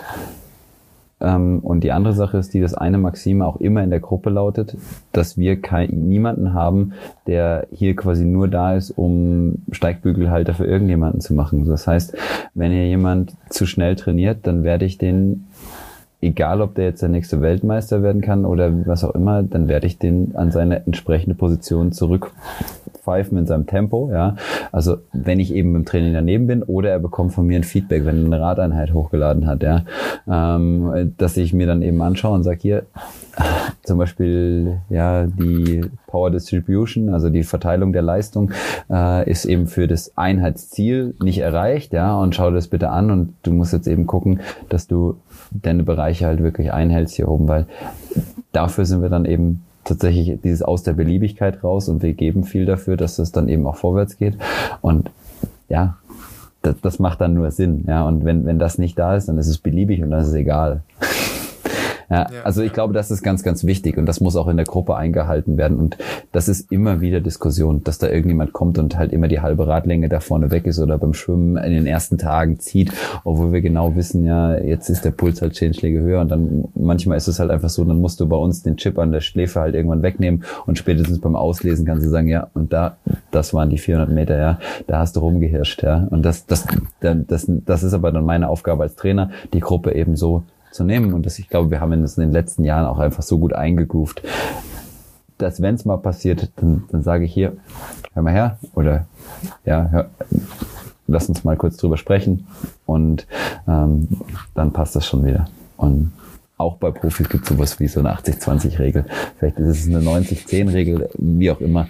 Ähm, und ja, ja, Gruppendynamik ist ja was anderes, äh, was ähm, ja auch im, im ähm, Breitensportbereich eine, eine, große Rolle spielt. Ja, du hast es angesprochen, wenn stark unterschiedlich ähm, einfach ausgebildete und von ihrer Leistungsfähigkeit ähm, parate Menschen gemeinsam Sport treiben wollen. Da ist ja auf der einen Seite die soziale Komponente, die ja äh, auch einen, einen großen Einfluss haben kann, aber eben auch, dass man ähm, im Zweifel ja den einen äh, komplett an die Wand malt und äh, die andere sich langweilt. Ne? Also das, das sind ja so Bereiche, das ist ja nun mal der Alltag, ja, mit in dem wir uns bewegen. Das ist die, die Wahrheit, die äh, im Sport stattfindet. Ne? Ja, dafür gibt es einen ziemlich fiesen Begriff. Ähm, ich habe das mal gehört, dass es das heißt Little Dick Game. Ähm, äh, wenn, wenn halt der Stärkere quasi permanent zeigen muss, dass er der Stärkere ist, ja, weil er mhm. das sonst halt mit sich nicht, also in meinen Augen ist es tatsächlich so, entweder man möchte halt gemeinsam unterwegs sein und dann gibt es dafür gute Lösungen, ja, ähm, dass es beispielsweise möglich ist, klar gibt Leistungsgaps, die du halt, okay, dann braucht er einen E-Bike, damit er mit dem anderen mitfahren kann, beispielsweise. Ja, ja. Da, Aber das ist ja auch eine Lösung. Ist ja auch eine, eine sehr coole Lösung, die jetzt entstanden ist halt ja. durch E-Bikes, die man vorher so nicht hatte. Vollkommen klar. Also vollkommen richtig. Ähm, und da geht's dann um Teilhabe und Dinge miteinander zu machen und miteinander zu erleben. So aber ich denke auch, wenn der, wenn, ich, wenn sich der Stärkere jetzt nicht unbedingt auf eine Weltmeisterschaft vorbereitet, ja, ähm, sollte der das irgendwie hinkriegen, sich eben auch auf die anzupassen, ja. Und bei Laura und mir ist es vollkommen klar, dass ich den Windschatten hinter Laura habe, ja. Also ähm, äh, und ich fahre da nicht vorne weg, ja. Und ähm, das, das, wenn, wenn ich eben mal mit, mit Sport mache, ja, und ich glaube, dass es da einfach viel zu wenig Lösungen gibt. Und in meinen Augen ist ein Powermeter da einfach eine ganz heilsame Sache, ja, dass der hintere halt sagen kann, okay, ich bin jetzt hier die ganze Zeit 25 Watt drüber, ja, können wir bitte, sonst wird die Ausfahrt für mich heute zum Schleudersitz. Und das erwarte ich von jemandem, der halt, sage ich mal, sagen wir, ambitioniert auch schon da drin ist, ähm, das darf man machen. Und gerade in dem Bereich würde ich auch sagen, ja, bevor ich jetzt halt, sage ich mal, eine nächsthöhere Kategorie von Radmaterial kaufe, würde ich mir als allererstes einen Powermeter zumachen, zulegen, um einfach in eine Messbarkeit zu kommen und zu sehen, was ich da eben mache. Ja, und gleich, gleich im Laufen, Laufpowermeter, Herzfrequenz und Geschwindigkeit objektivieren, das schon ganz gewaltig. Ja, und da dann eben einen guten Dialog mit jemandem drüber zu haben, ähm, hilft, hilft auch in der Nachbetrachtung, um eine Verletzung zu finden und so weiter. Ja, also was haben wir da gemacht? Manchmal ist man ja so da drin, dass man dann davon gefangen ist und dann mehr will oder was auch immer und dann aber sagt irgendwie ein Dreivierteljahr später, was ist denn da eigentlich passiert? Und dann kann man nochmal zurückblättern, ja, oder zurückscrollen und dann eben wirklich draufschauen und dann manchmal sagt man, okay, ja, vielleicht wollten wir da zu viel. Ja, oder auch, dass dieser Zyklus hat super gut funktioniert, lassen uns nochmal trainieren. Oder äh, in dem Zyklus hat das und das eben dahingehend super funktioniert. Jetzt sind wir in den Wochen, wo sehr viele Dinge gleichzeitig passieren. Ja, ähm, bei mir führt das dann zu mehrfach ähm, Sportkonsum, Konsum, also oft auch parallel, ja, auf mehreren äh, Tablets, äh, Telefon, äh, TVs etc. Ja, also na klar, wir haben am Wochenende äh, Ironman Frankfurt, wir haben äh, danach äh, Challenge Rot, wir haben äh, die Tour de France, die bald anfängt. Wir haben war auch die, noch, das hat keiner mitbekommen die Ja. Woche. ja, da- also da, da kommen wir gleich, da komme ich gleich nochmal zu. Ähm, wir haben äh, natürlich die ganzen Laufevents, die äh, dann stattfinden. Wir sind noch nicht im, im Straßenlaufbereich, da ist ja gerade in etwas Ruhe, wobei ich gelesen habe, am Wochenende ist äh, in, in Hamburg ein äh, ambitionierter Halbmarathon, ne, Philipp? Ähm, Äh, ich gehe davon aus, dass es ein heller Halbmarathon Genau. ist. Der ist Mhm. in der Vergangenheit tatsächlich ähm, häufig auch echt gut besetzt gewesen, äh, durchaus auch mit äh, afrikanischer Beteiligung. Ich bin jetzt allerdings nicht sicher, ob das äh, in der Ausgabe jetzt schon wieder der Fall sein wird, weil ich glaube, die mussten jetzt auch zwei Jahre pausieren.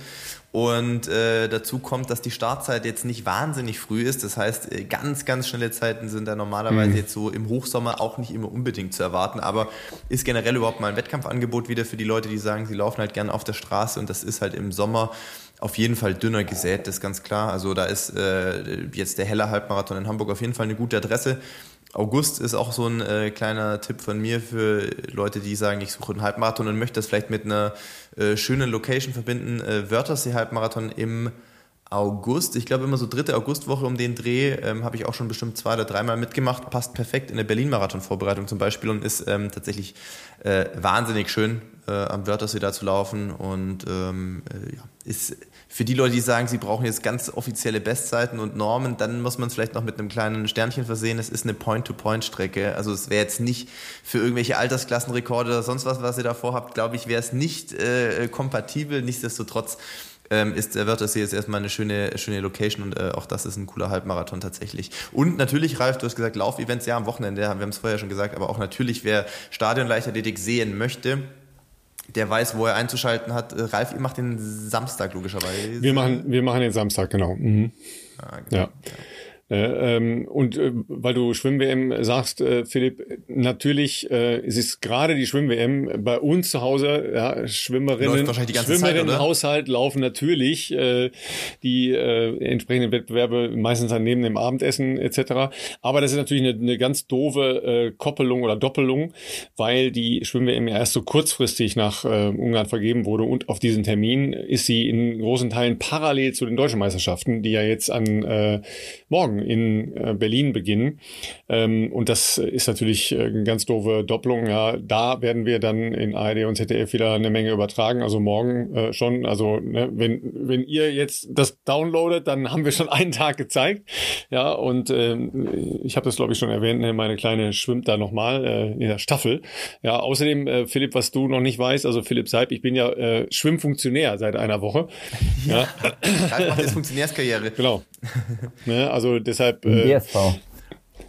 äh, im äh, lokalen ähm, Verein, dem auch meine Tochter angehört. Ja, schön. Also ich fange unten an. Ne? Auch da muss man mal ein bisschen zurückgeben. Ne? Weil, Aber wenn du so weitermachst, Ralf, und äh, weiter ähm, hier äh, zur Revolution anstiftest, dann werden schnell Posten frei. Wer weiß, wo das noch hinführen ja, wird. das äh, erstmal erstmal ähm, herausfinden, ob wir auch wirklich dem dem Verein und äh, den Menschen dort Gutes tun können. Ne? Weil das ist ja werden, eine sehr ja. weite Range von äh, Schwimmen lernen für äh, Kinder, für kleine Kinder, für äh, mittelalte Menschen, aber auch für Erwachsene.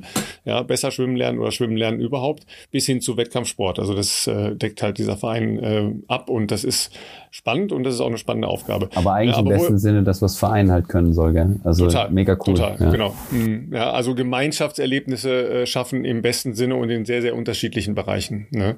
Ähm, aber wie nimmst du solche intensiven Zeiten wahr, wenn du parallel noch in St. Moritz äh, deine Leute betreust und äh, ja auf äh, im Zweifel ferner liegende Ziele vorbereitest?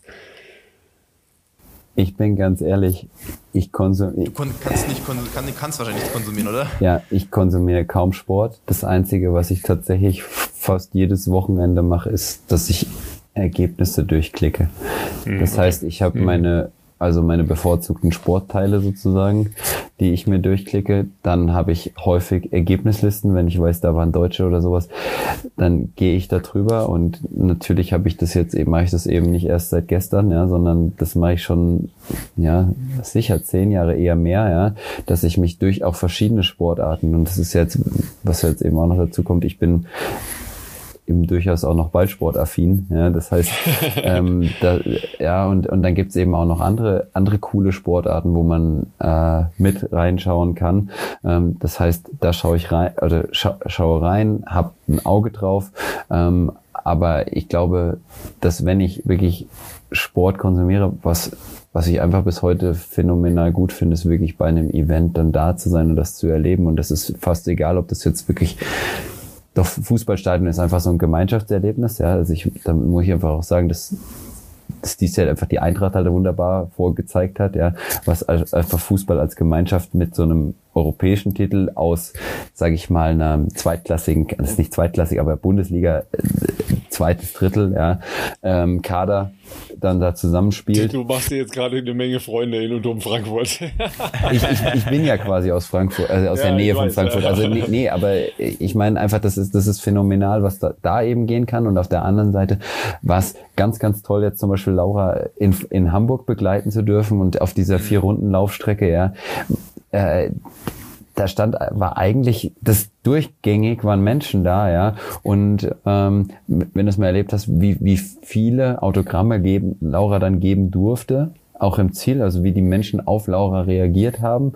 Ähm, mhm. Das ist einfach unheimlich schön und das kann ich auch sagen, dass ich das in den letzten Jahren einfach enorm vermisst habe, ja. Und jetzt ist es eigentlich gerade schon wieder auf dem Move, dass du dir überlegen musst, kannst du das so machen, ja. Also deswegen eigentlich ein Live-Sporterlebnis ist sowas, was ich mir dann wirklich ganz bewusst geben würde, ja, und die anderen Sachen nehme ich eher in Zahlen. Und wenn dann mal irgendwas krasses bei klar, dann schaue ich mir auch mal eine Zusammenfassung an oder ja, ja, genau.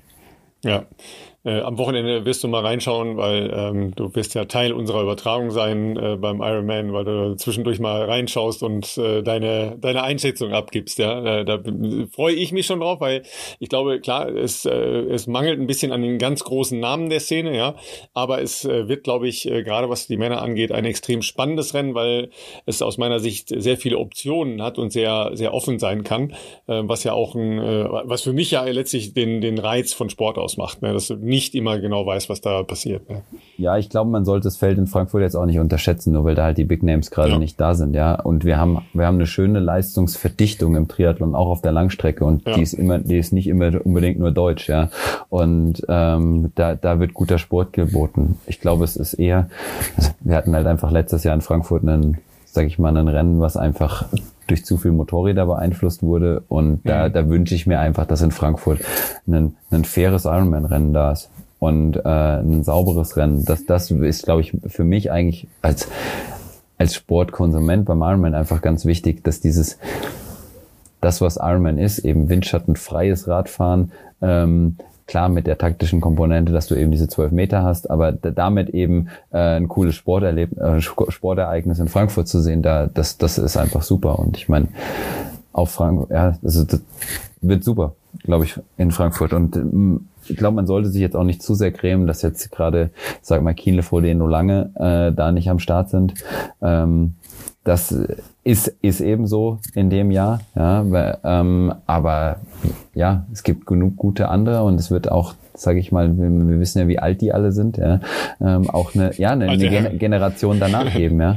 Ja. ja, muss ja, nachwachsen, ja. klar. Genau. Und das ist eigentlich auch super spannend, dass da jetzt eigentlich eine Tür aufgestoßen ist und da darf jemand anderes auch mal den Fuß in die Tür stellen und mal zeigen, dass da eben auch spannende junge Persönlichkeiten sind und gibt's auch im Triathlon, die danach kommen und auch in anderen Disziplinen freche Leute, die äh, ja das machen.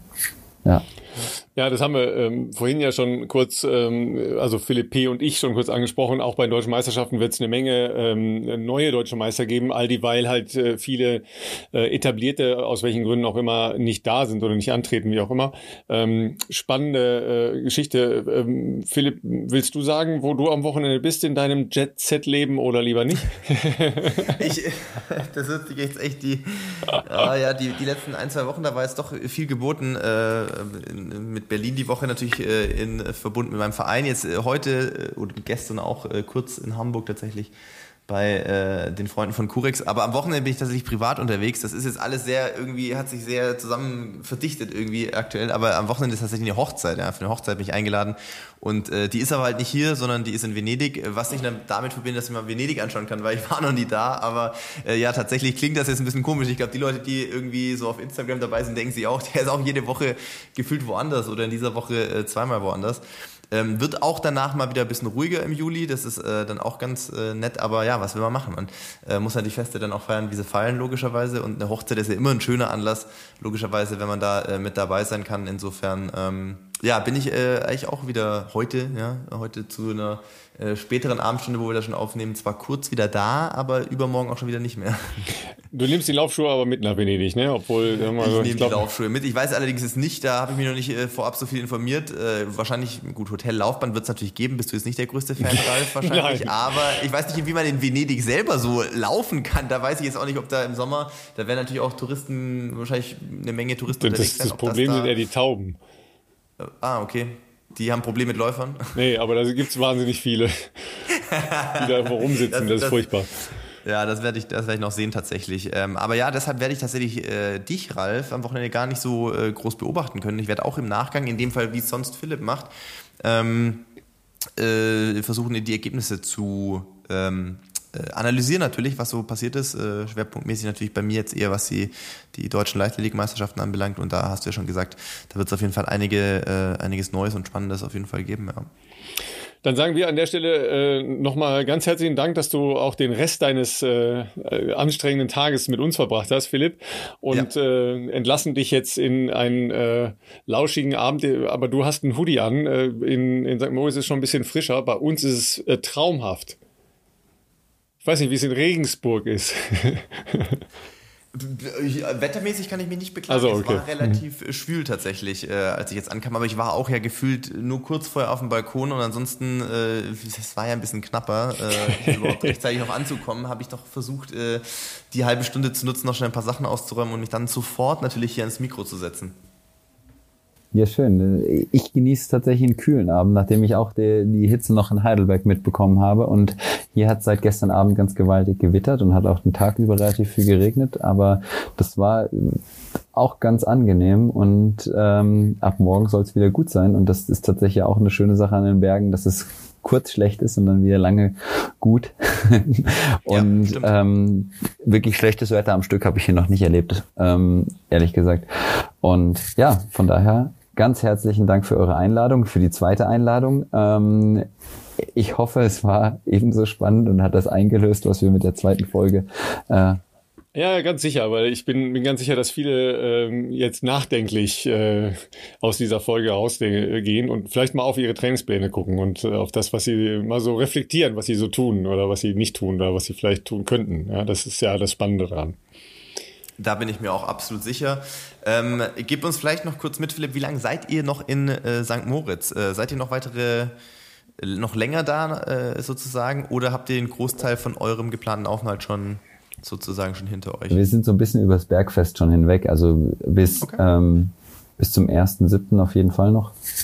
Ähm, genau, und bei uns wird es jetzt im Prinzip, weil, weil Laura eben den, die Langstrecke in Hamburg in, in den Hacken hat sozusagen, haben wir gesagt, wir, wir schauen so ein bisschen, wie es sich entwickelt äh, für sie und wir werden dann entscheiden, äh, wie es für sie mit Rennen geht, weitergeht. Das haben wir uns jetzt fürs Wochenende vorgenommen und ähm, dann eben aus der Ruhe entscheiden, wo es, wo, wo es weiter ähm, für sie geht. Und das, das ist jetzt das Ziel. Und der wichtig ist, den Block hier oben sauber abzuschließen und dann wieder, also unseren Sportjahresrhythmus wieder zu haben, der so ein bisschen aus den Fugen geraten war. Fantastisch. Das klingt doch großartig. Dann äh, ganz, auch, äh, ganz äh, liebe Grüße, genau. Und ähm, ihr tut immer das, was ich auch mache, nämlich den Kuchen nicht vergessen am Tag. Äh, also von daher äh, setzt euch bei einem entspannten Stück Kuchen an den See und überlegt, was ihr weitermacht und ihr werdet die richtigen Entscheidungen treffen. Vielen Dank, Philipp. Dankeschön, schönen, schönen Abend und äh, viel Spaß beim Zuhören. Macht's gut. Ciao, ciao.